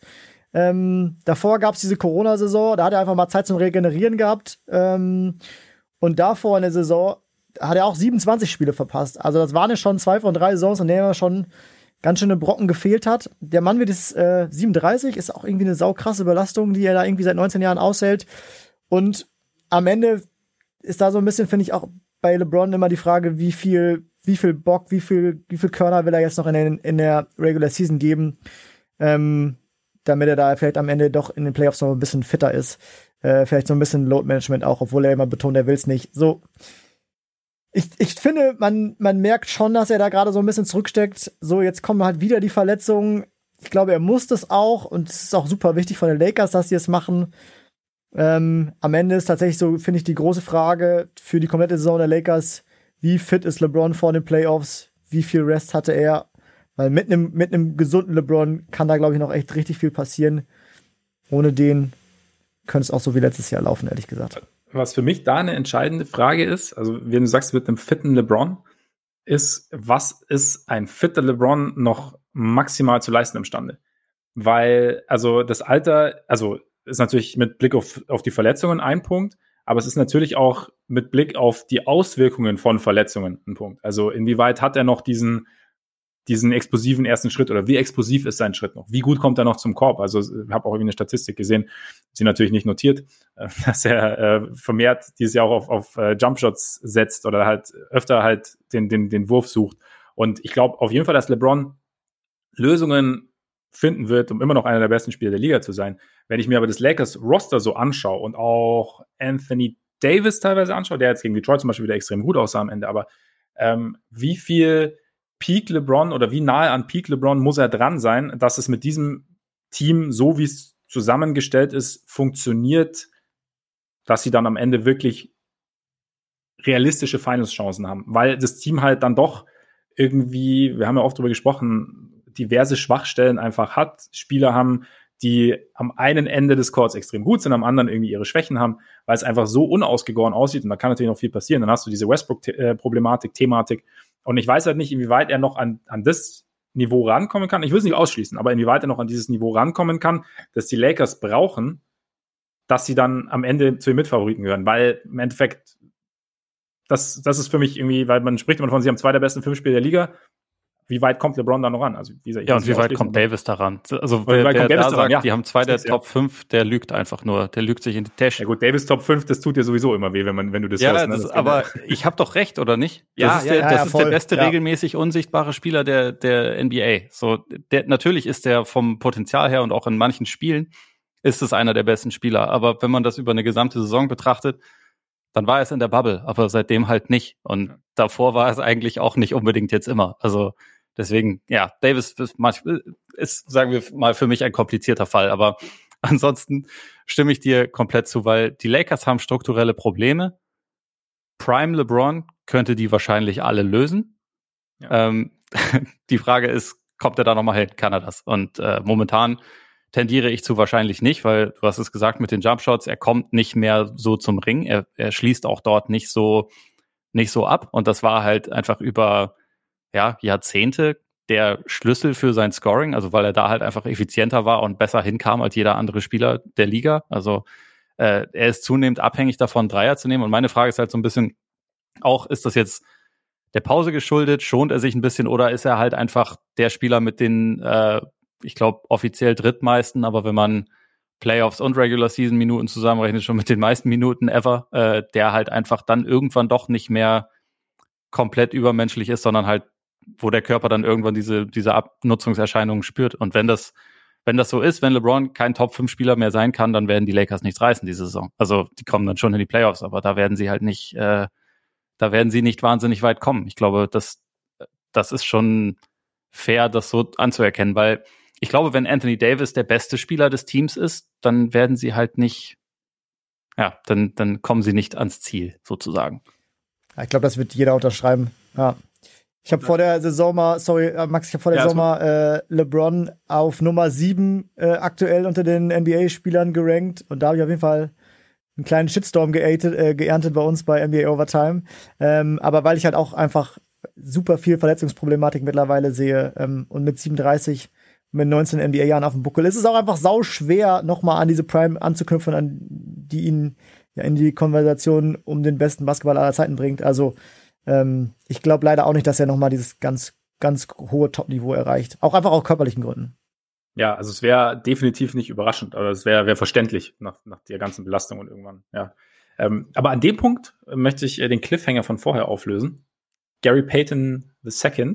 Und zwar ähm, ist das so ein bisschen die Frage. Ich meine, ist das vielleicht einer der Unterschiede, der diversen Unterschiede, aber in der Führung einer Franchise Warriors, Lakers zum Beispiel, die Warriors haben sich ähm, Spieler, die potenziell am Ende der Bank sind, die aber potenziell auch gut ins Team passen könnten, von ihren Anlagen her angeschaut. Gary Payton II und Avery Bradley drunter während, während der Preseason. Haben sich dann dafür entschieden, ich glaube, erstmal beide zu waven und Gary Payton dann doch irgendwie zu signen. Die Lakers holen, um ihren Kader in Anführungszeichen aufzufüllen, Spieler, von denen sie schon mal gehört haben, die bei ihnen schon mal funktioniert haben, Dwight Howard, ähm, dann eben auch Avery Bradley, deswegen bin ich so ein bisschen draufgekommen. Ähm, die Andre Jordan, Mello, der, wie Ole ja sagt, eigentlich eine, eine, sehr gute Saison spielt. Aber das ist halt einfach so dieses, so ein bisschen Name-Dropping und das andere ist so ein bisschen, okay, was, was für ein Typ Spieler brauchen wir? wir wen gibt's denn da? Haben wir die Möglichkeit, ne, die uns anzuschauen? Okay, wer passt jetzt besser rein? Einfach so ein bisschen mehr mit, in Anführungszeichen, Plan. Also kann natürlich, da, da kommen sicherlich auch noch andere Faktoren mit rein, dass es dann wirklich funktioniert. Aber das ist so ein bisschen das Ding. Ich, meine, ich denke warum, warum macht ein Team mit Davis und LeBron sowas nicht? Warum, warum wird nicht geguckt, wer passt denn, wen brauchen wir denn für diese beiden? Was brauchen, was gibt's denn für Rollenspieler? Ja, vor allem, wenn man die Rezeptur ja hatte. Also, sie sind ja, ja Meister geworden mit zwei Superstars plus einem soliden Unterbau sozusagen. Also ja. mit, mit einem Konstrukt, was sie umgeben hat. Man hat herausgefunden, diese Kombination, wenn die beiden fit sind, ist schwer zu schlagen. Und sie dachten, sie müssen das aufbrechen. Sie brauchen noch einen weiteren Star, weil es letztes Jahr nicht geklappt hat. Die, also, Natürlich stünden sie statt jetzt besser da, wenn sie diesen Deal mit den Kings gemacht haben, wenn sie Buddy Hield reingeholt hätten, wenn sie Alex Caruso und KCP behalten hätten. Also ich meine, sie hätten Kuzma darin abgegeben und Harold, glaube ich. Das, das war ja mehr oder weniger ja. der Deal.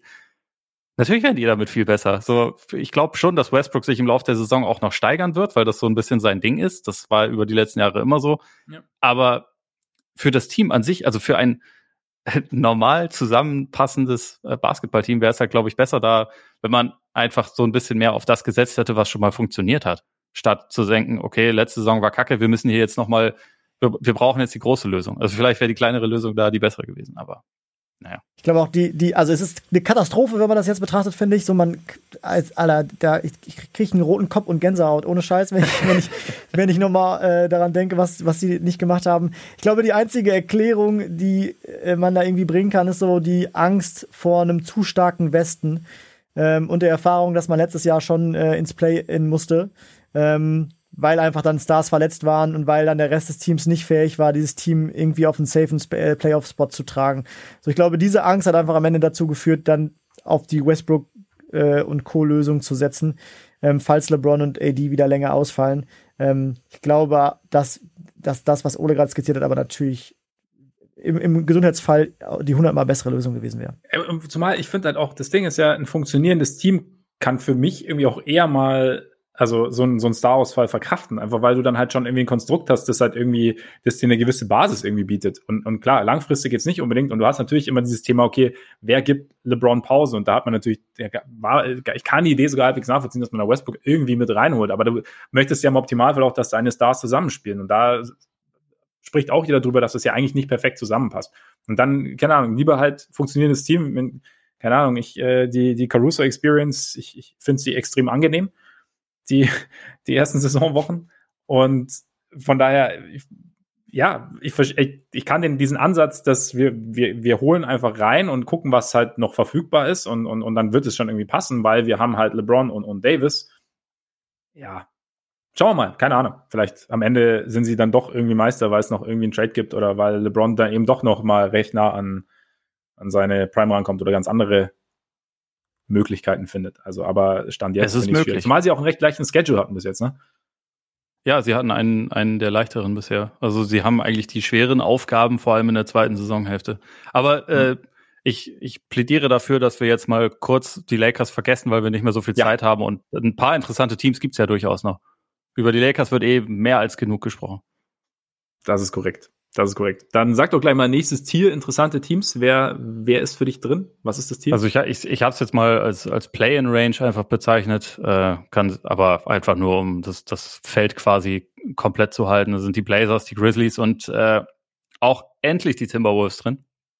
Habt ihr auch genauso? genau ja. so. Nicht gut. Bei mir wäre da auch Memphis gewesen, ehrlich gesagt. Sorry. Ich habe sie gesagt. Also, doch, doch. Also Blazers, Grizzlies, Timberwolves, habe ich gesagt. Äh, nicht Memphis, sorry, Denver. Äh, unter Ach der so, aktuellen ja, Entwicklung. Okay. Ja, also da möglich, sind die so möglich. runtergerutscht. Also genau, ja. einfach nur, weil ich jetzt gerade denke, so, äh, ich weiß nicht, äh, das nur der Vollständigkeit halber, ja. Ich meine, die Lakers können da schon auch reinfallen. Ähm, so, ja, aber, ja, auf jeden Fall, ja. Genau, und es liegt nur an den Verletzungen, ne? Das nochmal irgendwie ganz klar gesagt. So, ansonsten bin ich da komplett bei allem d'accord, was wir eben besprochen haben. Ja. Mit welchem Team wollt ihr anfangen? Ähm, fang doch mal mit Portland an, weil da bin ich super gespannt, äh, was, was ihr da gerade so sagt. Okay, also ich würde sagen, äh, wenig überraschend hat Lillard seinen Kopf aus dem Morast gezogen. Über die letzten Spiele ist er jetzt dann auch irgendwie Player of the, of the Week geworden, nachdem der Saisonstart natürlich schlecht war. Aber also das, das war so ein Spieler, bei dem ich mir jetzt nicht die allergrößten Sorgen gemacht habe, dass das ja. bei ihm nichts wird. Die Offense ist halt wieder richtig gut, ähm, was auch zu erwarten war. Also war, glaube ich, vor der Saison auch eigentlich meine Erwartung, dass sie wahrscheinlich wieder irgendwie Top 5 sein sollten, was das angeht. Ich glaube, jetzt gerade sind sie auf drei oder vier. Also das läuft. Defense wird zunehmend schlechter. Meine Frage ist manchmal, ob Chauncey Billups sein Personal da so richtig kennt. Also ich weiß nicht, ob ihr das mitbekommen hattet, wo ja, er neulich irgendwie über Robert Covington gesprochen hat und irgendwie meinte, ja, das muss unser äh, Michael Bridges sein, so der, der Lockdown-Defender. Also das war halt einfach noch nie in seiner Karriere und ja. Wird er sich jetzt wahrscheinlich nicht mehr ändern. Ich meine, Covington, das haben wir auch im Podcast schon mehrfach besprochen, das ist ein super Helpverteidiger der instinktiv vieles liest und viele Lücken stopft, aber es ist halt nicht derjenige, den du, den du als Klette äh, auf jemanden ansetzt und den haben sie halt auch einfach nicht. Deswegen, also zur Defense noch so ein bisschen die Wurfverteilung der Gegner angeguckt. Portland erlaubt halt die zweitmeisten Abschlüsse am Ring. Das ist tendenziell nicht so gut, auch wenn Teams dort immerhin nicht so gut treffen. Ähm, dafür treffen gegnerische Teams momentan 39 Prozent ihrer Dreier. Es muss nicht ganz so schlimm bleiben, aber naja, ist, also es sind halt keine, keine idealen Kennzahlen. Und meine Frage bei den, bei den Blazers ist eigentlich seit Jahren so ein bisschen, was ist das beste Szenario für dieses Team? Und involviert dieses Szenario nicht irgendwann, dass man halt dann doch nochmal strukturell auch am Kader was verändert? Ähm, die, die Frage muss wahrscheinlich bestehen. Aber Stand jetzt, also mit, mit der jetzigen Besetzung ist das wahrscheinlich ein sicheres Play-in-Team, vielleicht auch ein Stück, vielleicht auch ein Stück drüber. Ist denn Larry ja. Nance eine Option, dauerhaft zum Beispiel, also für mehr Mobilität auf die 5 zu rutschen und Nurkic irgendwie nicht zu ersetzen, aber halt zum Beispiel Spiele zu closen dann anstelle von Nurkic? Oder ist Definitiv. Nurkic zu wichtig? Nee, ich glaube schon, dass es gegen manche Teams einfach mehr, mehr Sinn ergibt. Und ich finde Nurkic trotzdem auch einen guten Spieler, aber ähm, gegen manche Teams, also gerade die ein bisschen, ein bisschen kleiner sind und mehr auf mobile Bigs setzen, kann es schon, glaube ich, zumindest manchmal Sinn ergeben, da eher auf, auf Nance zu setzen. Ich habe noch irgendwo, ich weiß, ich glaube, es war ein anderer Podcast, ich krieg's nicht mehr genau zusammen. Da haben die über Nary Nance gequatscht und äh, am Ende waren ja so ein bisschen die Cavs und möglicherweise die Bulls äh, in dem Trade ähm, involviert, der, der dann nach, nach äh, Portland ging und das Larry Nance sich da jetzt hinstellt und auf die Blazers guckt, das war halt noch vor vier, fünf Spielen, als die Blazers noch richtig mies da waren, äh, auch so ein bisschen die Aussage, Junge, wie bitter muss für ihn sein, dass die Bulls und die Cavs jetzt da so geil funktionieren und er jetzt bei, bei Portland gelandet ist. Ja. Eigentlich, eigentlich so als letzter Baustein, was heißt der letzte, aber als ein Baustein mal wieder, ja. Aber ja, ich finde, äh, Ola hat's perfekt zusammengefasst. Ähm, ich finde, da muss man gar nicht viel mehr sagen. Die Defense sieht halt katastrophal aus, äh, wie immer irgendwie in, in Portland. Ich habe mich auch so ein bisschen gefragt, ob Billups, weiß nicht, Covington noch mal kitzeln wollte, weil, mhm. weil Covington ja tatsächlich noch nicht so richtig geil aussah, aber am Ende ist ja auch da die Analyse von Ole on point gewesen, dass er nicht die Klette ist. Vielleicht hat äh, Billups im, im Training auch irgendwas gesehen, was, was wir halt nicht sehen. Weil wir Stimmt. keine, in unserer Karriere noch keine großen Würfe getroffen haben, wie Billups. Und deswegen, vielleicht, keine Ahnung. Ja, Portland Supporting Cast funktioniert auch mit Powell, Nance, Simons. Powell ist ja zumindest richtig gut in die Saison gestartet, auf ja. jeden Fall. Ja. Auch wenn sie, ich habe ich hab einen Clip gesehen nach dem Bulls-Spiel, natürlich sehr bitter, aber ähm, wo sie sagen, wir Nas, geil, also von den Blazers, ähm, wie geil er verteidigt gegen The Rosen und er bleibt tatsächlich gut vor ihm, aber am Ende klatscht er ihn halt knallhart an den Arm beim Wurf, wird er nicht gepfiffen und es wird halt irgendwie dann so als geiler Defensive Possession. Meine Güte. Irgendwie, halt irgendwie muss es immer wieder zu diesen elenden Bulls führen. Hast du noch was zu den Blazers oder sollen wir weitermachen? Nein, ich wollte eigentlich nur noch kurz die Bulls. Ich, ich habe ich hab vor, drei, vor ein paar Minuten hab ich mir gedacht, das ist krass, irgendwie, ich finde heute den Dreh zu den Bulls nicht so richtig. Ja, du hast ja schon, also du hast bei den Lakers hast du über die Bulls gesprochen. Du hast, als wir am ja, Anfang ja, über die Western Conference gesprochen nein, nein, haben, hast du über die Bulls gesprochen. So, aber man kann, man kann ja, man kann ja momentan nicht ohne sprechen, ohne über die Bulls zu sprechen. Das geht ja nicht. Ja, ja. Weil es ist ja, weißt du, das, da ist eine kompetent geführte Franchise und die Lakers. Das ist halt, das, gut, weiter. Ähm, Grizzlies? Ich hab, äh, Torben, du hast ja, du hast ja so ein bisschen so ja. eine Schwäche für Morant und ähm ja, ja. Ich finde so die entscheidende Frage bei den bei den Grizzlies ist gerade die Frage, was was will Memphis eigentlich? Also was ist so deren Plan? Ähm, und ich glaube, meine Antwort ist so, jo, die wollen schon gewinnen, ähm, aber ich finde, wenn man sich so das Roster anguckt, dann wollen die auch noch ihr Team entwickeln. äh, und dann vielleicht noch mal so ein bisschen gucken, was da so rauskommen kann. Ne? Also ähm, Desmond Bain sieht gerade super aus, aber kriegt auch einfach im zweiten Jahr fast 30 Minuten. Äh, Williams äh, im ersten Jahr kriegt auch fast 20 Minuten, ähm, wird einfach da viel eingesetzt. Äh, Brandon Clark mit 15 Minuten im dritten Jahr. So, Jaron Jackson Jr., der wird ja auch immer noch weiter gepusht, damit er dieser Co-Star möglicherweise sein kann, irgendwann mal.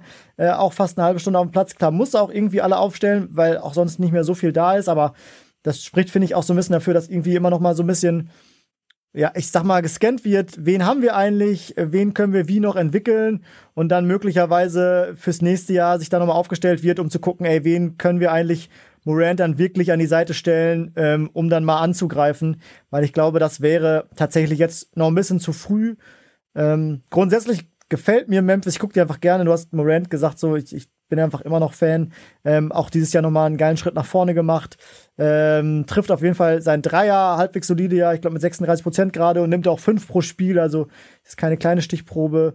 Ähm, so Dylan Brooks, wenn er, wenn er fit ist, wenn er gesund ist, äh, dann kann er immer noch äh, ein richtig, richtig geiler Two-Way-Player sein. Vielleicht so ein bisschen bei Jalen Brown kratzen, natürlich nicht ein ganzes Level erreichen, aber wenn man mal einen Vergleich suchen möchte, so, ich, ich mag, wie Desmond Bain auch mit Steven Adams manchmal so dieses Two-Man-Game sucht. Ähm, so Adams, der dann hier und da doch mal hinkriegt, da für ihn einen Block zu stellen und, und Bain, der das dann ausnutzen kann und auch mal von der Freiwurflinie abdrücken kann. Er sieht da richtig gut aus in seinem zweiten Jahr. Ähm, so, mir, mir, gefällt, mir gefällt Memphis so. Ich glaube, am Ende ist einfach deren Wille, so ganz, ganz eindringlich zu gewinnen, noch nicht da.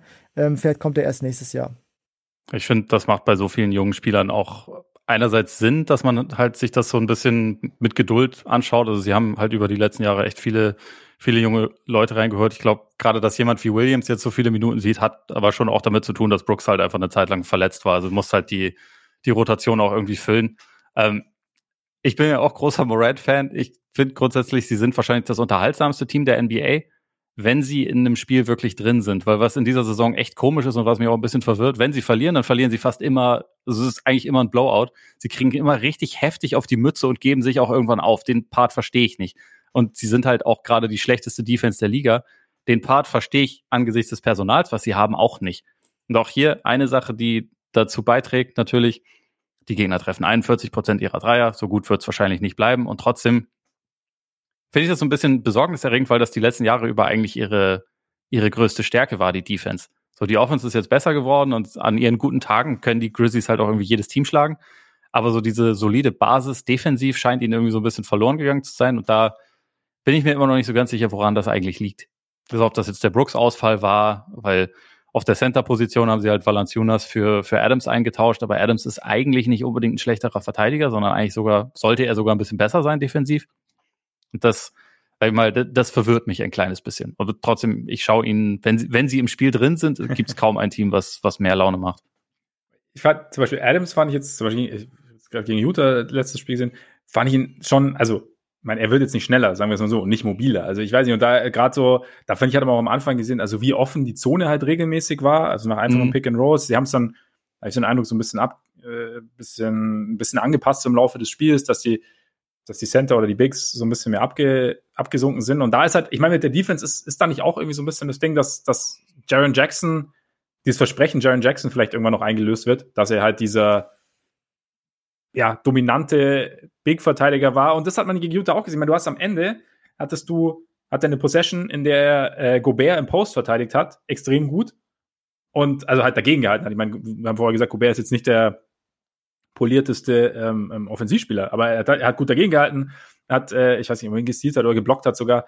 Ähm, und dann ähm, danach, kurz danach, Mor ähm, nicht Morant, Mitchell am, am, an der Dreilinie verteidigt und gestealt. Also das sind halt so Sachen. Und ich finde auch, es macht extrem viel Spaß.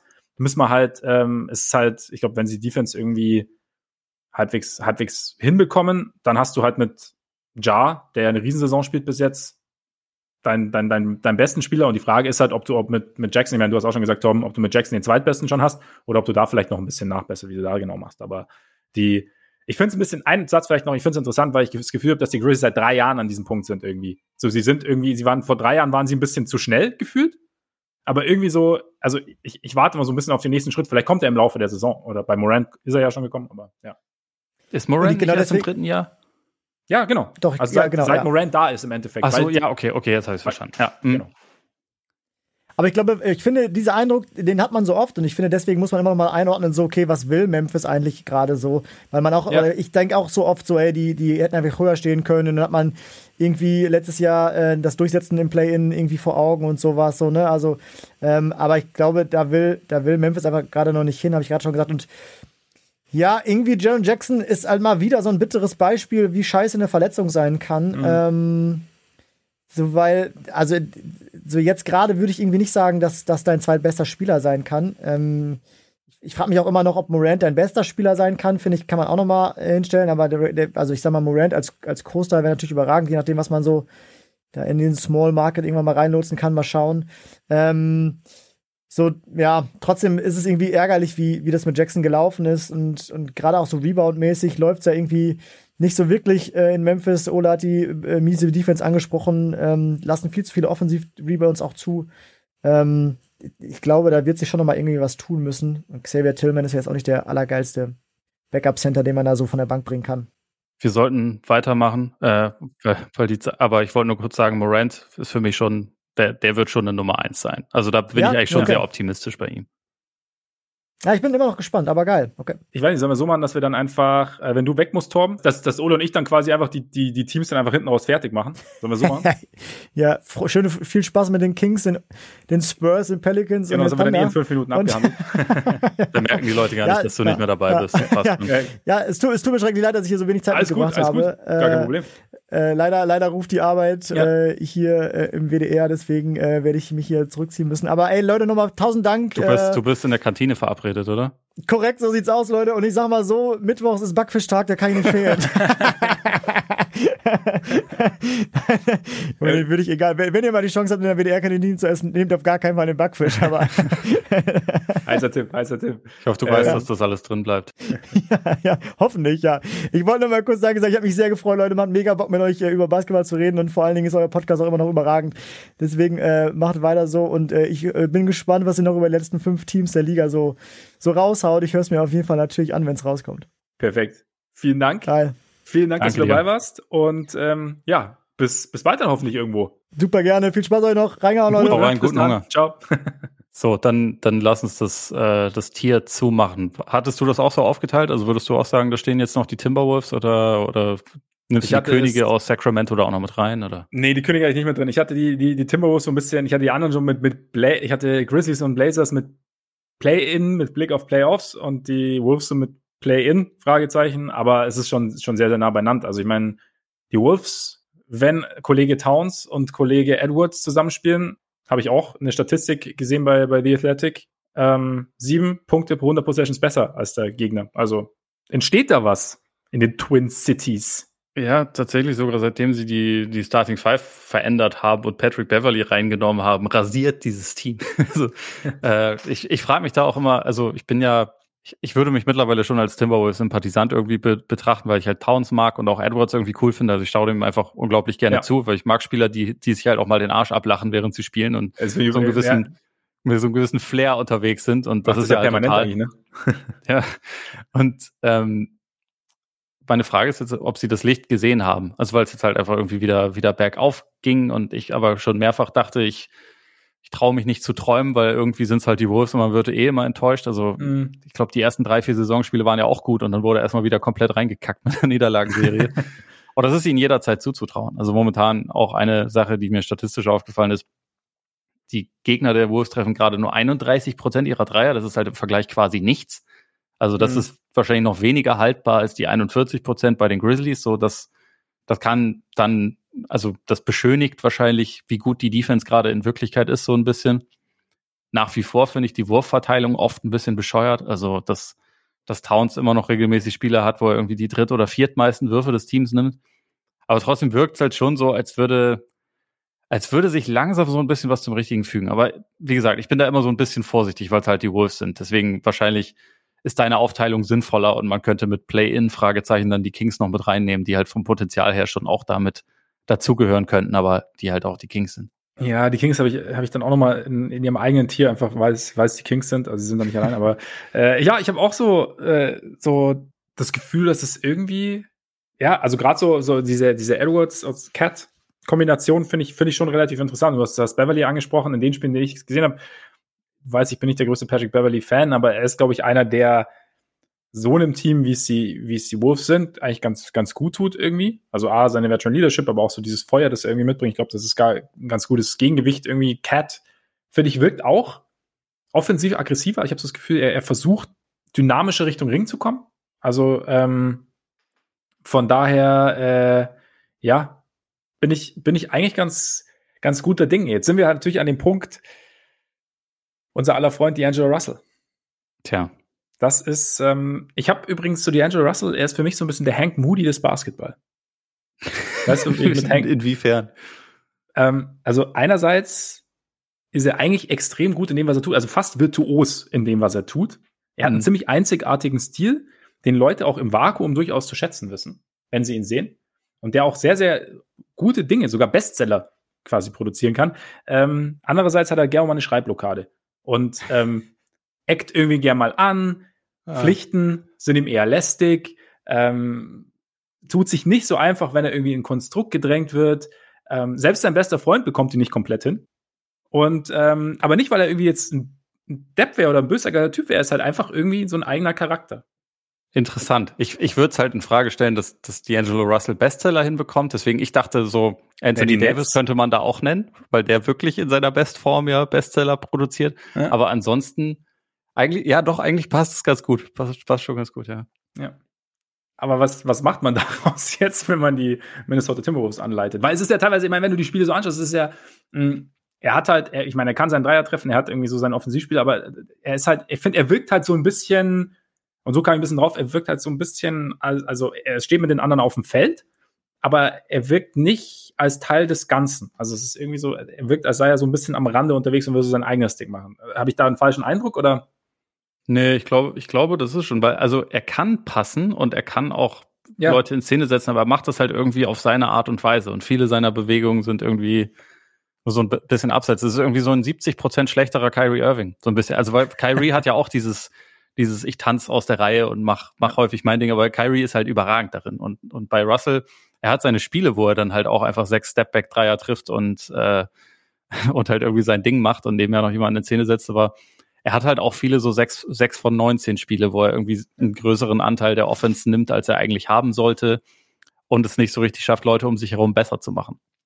Deswegen, also ich finde, der, der, der Eindruck passt auf jeden Fall. Und was macht man damit?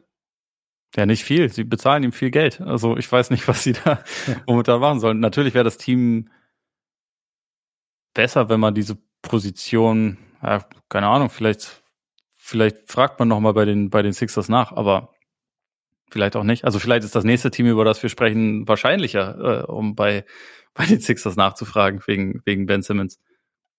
Also bei den Wolves ist halt ja auch diese komplizierte Situation einfach mit der Freundschaft von Cat und Russell ja. und überhaupt, aber dass das nicht der, der ideale Fit ist, das haben wir ja, glaube ich, auch eigentlich fast von Anfang an gesagt. Ja. Das stimmt, das stimmt. Trotzdem, irgendwie die Wolves machen Spaß und sind auf jeden Fall. Ich schaue ihnen ja. echt gerne zu. Ja, definitiv. Nee, ich bin auch.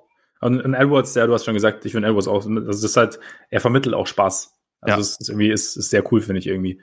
Ähm, dann, ja, Sacramento ist bei mir auch im nächsten Tier, äh, zusammen mit OKC. Ich habe es genannt, äh, Would Rather Be Somewhere Else. okay. Beide, beide äh, auf eine unterschiedliche Art. Ähm, die Kings wären ja ein bisschen weiter oben. Ich glaube, OKC wäre vielleicht gern ein bisschen weiter unten, was, die, was zumindest was die Bilanz angeht. Ja. Aber ja, Sacramento. Es ist passiert, Luke Walton nicht mehr Coach. Bis erstmal übernimmt jetzt Evan Gentry. Schaut man jetzt, ähm, ich, ich glaube, er darf sich beweisen. Also wenn es gut läuft, mit Aussichten eventuell auf, auf längerfristige Verpflichtungen. Habe ich, das, hab richtig im Kopf? Ja, das ist ja immer der. Also ja. eigentlich fast jedes Mal, wenn es nicht irgendjemand ist, der, der 90 ist und sagt, okay, für zwei Wochen mache ich es, aber dann, ja. dann braucht ihr wieder. Also Gentry hofft schon darauf und er hat wohl auch versucht, das rauszuhandeln, dass sie ihn direkt zum Head Coach machen. Mhm. Ähm, aber da haben sie halt gedacht, nee, beweis dich erstmal. Aber er hat, ich glaube, er war schon viermal Interims Coach äh, in der NBA und hat es zweimal dann geschafft, daraus einen Head Coaching Job zu machen. Ja, und ich meine, er ist ja, er ist ja extrem beliebt. Also er hat ja schon bei relativ vielen Teams gearbeitet, aber er, überall kam er irgendwie sehr, sehr positiv raus quasi. Und da bin ich jetzt halt vielleicht in der Situation wie bei den Kings, in, bei denen es ja auch teamintern was ich gelesen habe, jetzt nicht, nicht alles ganz so harmonisch abläuft, ähm, ist es vielleicht nicht gar nicht so falsch. Ich meine, die andere Frage ist natürlich, er ist eher so als Offensivcoach bekannt. Defensivkünstler waren sie jetzt in den letzten Jahren nicht in Sacramento. Nee, das wird sich auch nicht ändern. Aber was, also das ist halt irgendwie, ich habe das Gefühl bei den Kings, wir stehen halt jedes Jahr wieder vor diesem selben Dilemma. Also sie sind irgendwie, sie, das Talent ist irgendwie da, aber irgendwie passt es halt nicht. Also irgendwie hast du jetzt, jetzt hast du auf einer Seite saumäßig viele Guards und sehr, sehr viele Bigs. Du hast kaum Flügel. Ähm, du hast irgendwie die Spieler untereinander, es passt irgendwie, also warum, warum läuft es nicht zusammen in Sacramento? Hast du, hast du irgendeinen Ansatz? Also im, im nächsten Jahr, nächster Anlauf, keine Ahnung. Ich, ich glaube, da, da spielen viele Faktoren mit rein. Also einerseits vom Personal, aber wahrscheinlich auch andererseits irgendwie so von den verschiedenen Köchen in der Organisation, die irgendwie was zu sagen haben und was zu sagen hatten über die letzten Jahre. Also da wurden ja einfach Entscheidungen teilweise von völlig unterschiedlichen Leuten getroffen. Und auch Walton war nicht der Coach vom jetzigen General Manager, also der ja. hat ihn nicht geholt. Man dachte auch schon letzte Saison, dass der gehen muss. Man hat es nicht ganz verstanden, warum in der Offseason nicht gehen musste. Jetzt ist er zu einem Zeitpunkt der Saison gegangen, wo man denkt, okay, wenn du ihn jetzt feuerst nach einem Saisonstart, der nicht gut war, aber jetzt auch nicht schockierend schlecht, wenn man mhm. auf, auf die Kings schaut, dann warst du doch in der Offseason auch nicht überzeugt. Warum, hast, warum schmeißt ihn dann nicht dann, dann raus und triffst einfach dann die Entscheidung, holst einen Coach, den du haben willst und versuchst mit dem was aufzubauen. Also irgendwie gefühlt sind es halt häufig so Impulsentscheidungen. Ich weiß nicht, ob das ja. dann auch vielleicht noch mit dem Besitzer zu tun hat oder was auch immer, aber momentan wirkt es halt so, als würde es einfach so nicht so wahnsinnig gut zusammenpassen. Auch, äh, ich meine, dann kommt halt sowas oft dazu, wie das, dass die Aaron Fox einfach einen richtig schlechten Saisonstart hat für das, was man von ihm eigentlich erwarten kann und wofür sie ihn ja auch schon bezahlt haben. Ähm, ja dass da irgendwie mehr kommt, das war halt enttäuschend. Man hat, wie du schon gesagt hast, ein totales Ungleichgewicht im Kader, äh, was, was irgendwie die Verteilung von, von Guards, Bigs und Wings angeht. So, man hat einen richtig guten Wing, das ist Harrison Barnes, und ansonsten äh, sind die Leute halt irgendwie auf anderen Irrwegen unterwegs. Und ich glaube, ich glaube halt schon, dass, dass der Punkt wahrscheinlich erreicht ist, wo man sagen muss, obwohl da eigentlich viel offensives Potenzial vorhanden ist, weil das ist nach wie vor der Fall, ähm, muss man da wahrscheinlich mal den einen oder anderen Wechsel vornehmen. Was auch immer das dann sein muss. Also ob es die große Lösung ist, sich bei den Sixers melden und fragen, gebt ihr uns Simmons? Oder ob das irgendwas anderes ist. Aber also ja. in, der, in der jetzigen Form bin ich halt nicht davon überzeugt, dass sie jemals dieses, ja, wir haben gute Ansätze und wir gewinnen auch mal vier Spiele am Stück, aber wir, wir verlieren dann auch wieder acht Spiele am Stück. Also ob ja. man das jemals so richtig ähm, loswerden wird. Momentan fehlt mir so ein bisschen, bisschen die Fantasie. Ja, eben. Die Frage ist halt irgendwie, wie, wie sinnvoll es ist, die Sache immer wieder neu zu versuchen und immer wieder neu zu versuchen, anstatt halt einfach mal zu sagen, okay, also ich meine, es, es gibt ja Möglichkeiten auch mit dem Talent, das sie ja im Vakuum jeweils haben, ähm, das Team irgendwie anders auszustatten, dann die Spieler an Orte zu schicken, an denen sie sich wohler fühlen und gleichzeitig Spieler zurückzubekommen, die besser zu denen passt, bei denen man sagt, okay, die wollen wir behalten. Also von daher, ja, irgendwie ist es, ist es einfach komisch. Interessant übrigens, John Hollinger, der auch einen Artikel drüber geschrieben, ähm, dass, dass Bill Walton mit 43,1% Winning Percentage die zweitbeste Winning Percentage aller Coaches der Kings, alle 18 Coaches der Kings hatte, seitdem die Kings nach Sacramento gezogen sind. Ich glaube, du meinst Luke Walton, aber ansonsten. Was habe ich äh, gesagt? Bill Walton. Ja, Gibt's der war auch, der war auch Walton. gut. Der war auch gut. Ähm, Definitiv nicht, der lustigere. Und nicht besser als Dwight Howard natürlich. ähm, nee.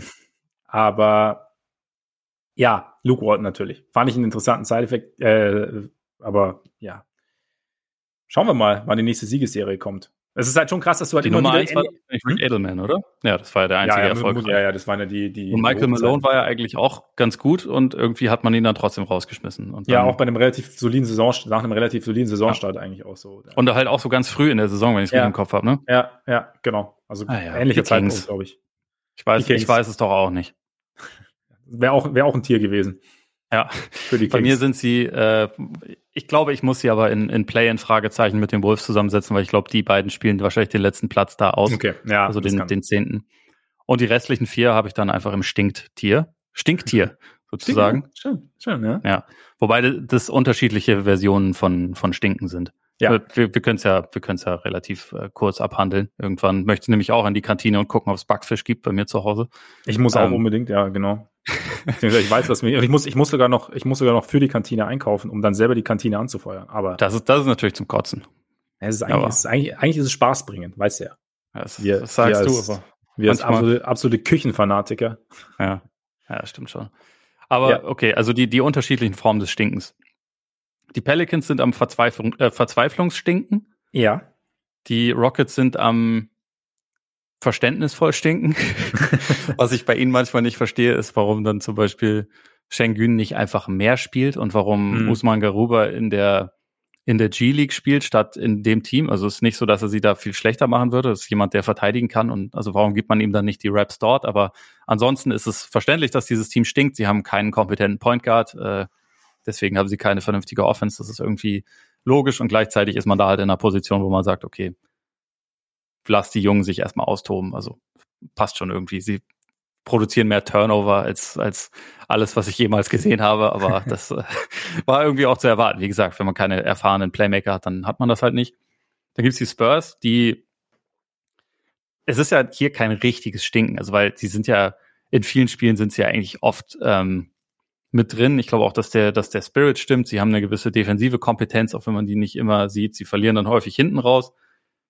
Und ich glaube, bei ihnen ist halt eher so ein bisschen das Ding, sie sind im Rebuild und es fehlt aber einfach noch die entscheidende Zutat im Sinne von der, der Spieler, für den sich der Rebuild so richtig doll lohnt. Also die mhm. Murray finde ich richtig gut. Er ist auch definitiv ein MIP-Kandidat. Ich glaube, momentan legt er irgendwie 18, 8 und 8 im Schnitt auf. Also schon echt äh, sehr ordentlich. Aber ich habe nicht die Vision von ihm als Nummer 1 Spieler oder auch nur als ich glaube auch nicht unbedingt, dass er ein All-Star jemals werden wird. Ich glaube, so der Typ Franchise-Player fehlt ihnen halt einfach noch komplett. Deswegen ist mhm. das so ein bisschen Rebuild in Warteschleife. Und dann gibt es halt noch OKC und OKC ist halt OKC. Ja. OKC ist, also wie du gerade schon gesagt hast, die sind wahrscheinlich besser, bisschen besser gerade, als sie sein wollen.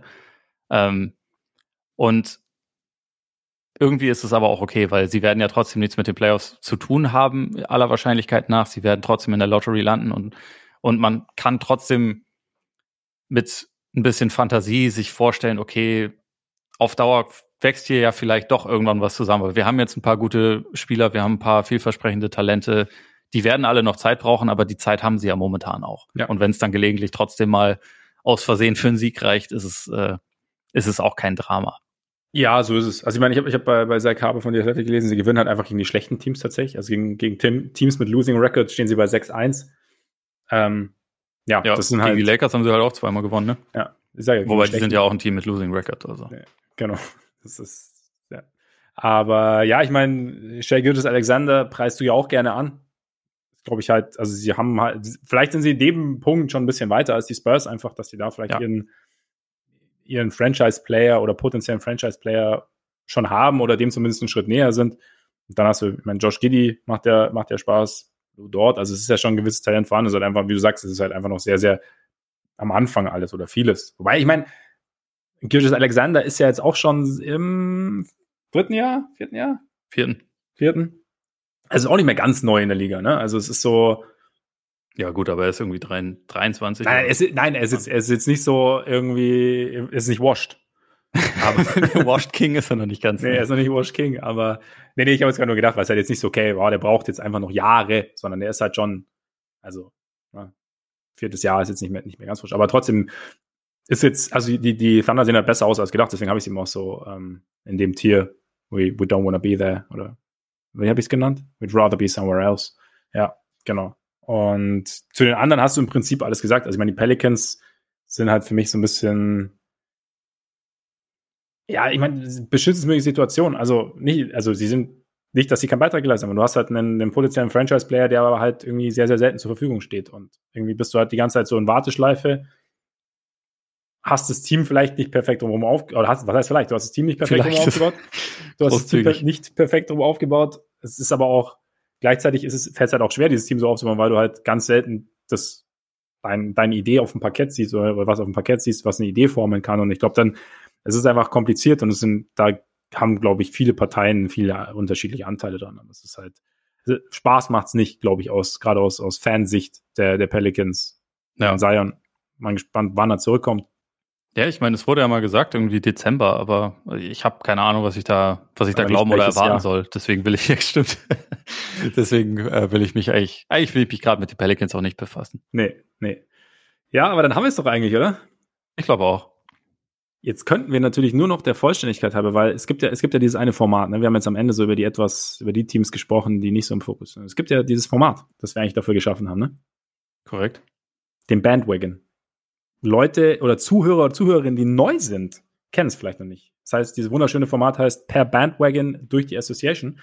Und dabei geht's, die Grundidee dahinter ist, dass wir uns Teams, über die wir nicht so oft reden, die jetzt nicht so im Fokus stehen, mal über einen längeren Zeitraum anschauen und dann so unsere Eindrücke schildern, dass man da auch so ein bisschen, ja, mal, mal was abseits der Lakers bekommt, zum Beispiel. Und, und auch Bulls. Bulls. Ich denke mal, ich, ich werde sie sicherlich irgendwo mit einbringen, sicherlich, also da mache ich mir keine Sorgen. Auf jeden Fall, dieses Format ähm, kam sehr unregelmäßig in letzter Zeit. Es kommt jetzt auf jeden Fall zurück. Per Popular Demand. Es hat, der eine oder andere hat schon nachgefragt, ob es dann wieder kommt. Es kommt jetzt und äh, wir werden dafür bei Twitter eine Umfrage starten wem wir folgen sollen, welches Team wir verfolgen sollen. Ähm, ich kann schon mal sagen, so Pelicans werden es nicht, werden nicht dabei sein, werden nicht zur Wahl stehen. Also wir haben da eine kleine Vorauswahl getroffen. Schaut gerne mal bei Twitter vorbei und äh, stimmt ab. Und dann werden Ole und ich uns entsprechend diesem Team widmen. Und dann gibt es eine Folge dazu. Brutal. Korrekter Mundo. Wahnsinn, wie durchdacht das alles wieder ist. Ähm, deswegen Twitter, folgt uns dort Folgt uns auch gerne auf Instagram. Heute machen wir es so aus gegebenem Anlass mal andersrum. Folgt uns auch gerne bei Instagram, schreibt uns dann natürlich gerne an und abonniert uns gerne, falls ihr es schon noch nicht getan habt. Bei Apple Podcasts, bei Spotify, Deezer, Amazon Music, Google Podcasts, überall, wo ihr wollt. Folgt natürlich auch NBA Overtime, falls ihr es noch nicht getan habt. Und Torben und Lovis. Das lohnt sich auch immer. Ganz cooler Instagram-Content, also bei Instagram folgen. Und ja, sonst hast du noch irgendwas so Richtung Ende, was du unbedingt noch loswerden wolltest? Genießt euren Backfisch. Genießt aber nicht in der WDR-Kantine. Nicht in der WDR-Kantine. So sieht's aus. Ähm, genießt aber vor allem natürlich euren Tag, euren Abend und euren Morgen. Und äh, vielen, vielen Dank, dass ihr dabei wart. Vielen Dank für die Aufmerksamkeit und bis bald hoffentlich. Reingehauen. Reingehauen.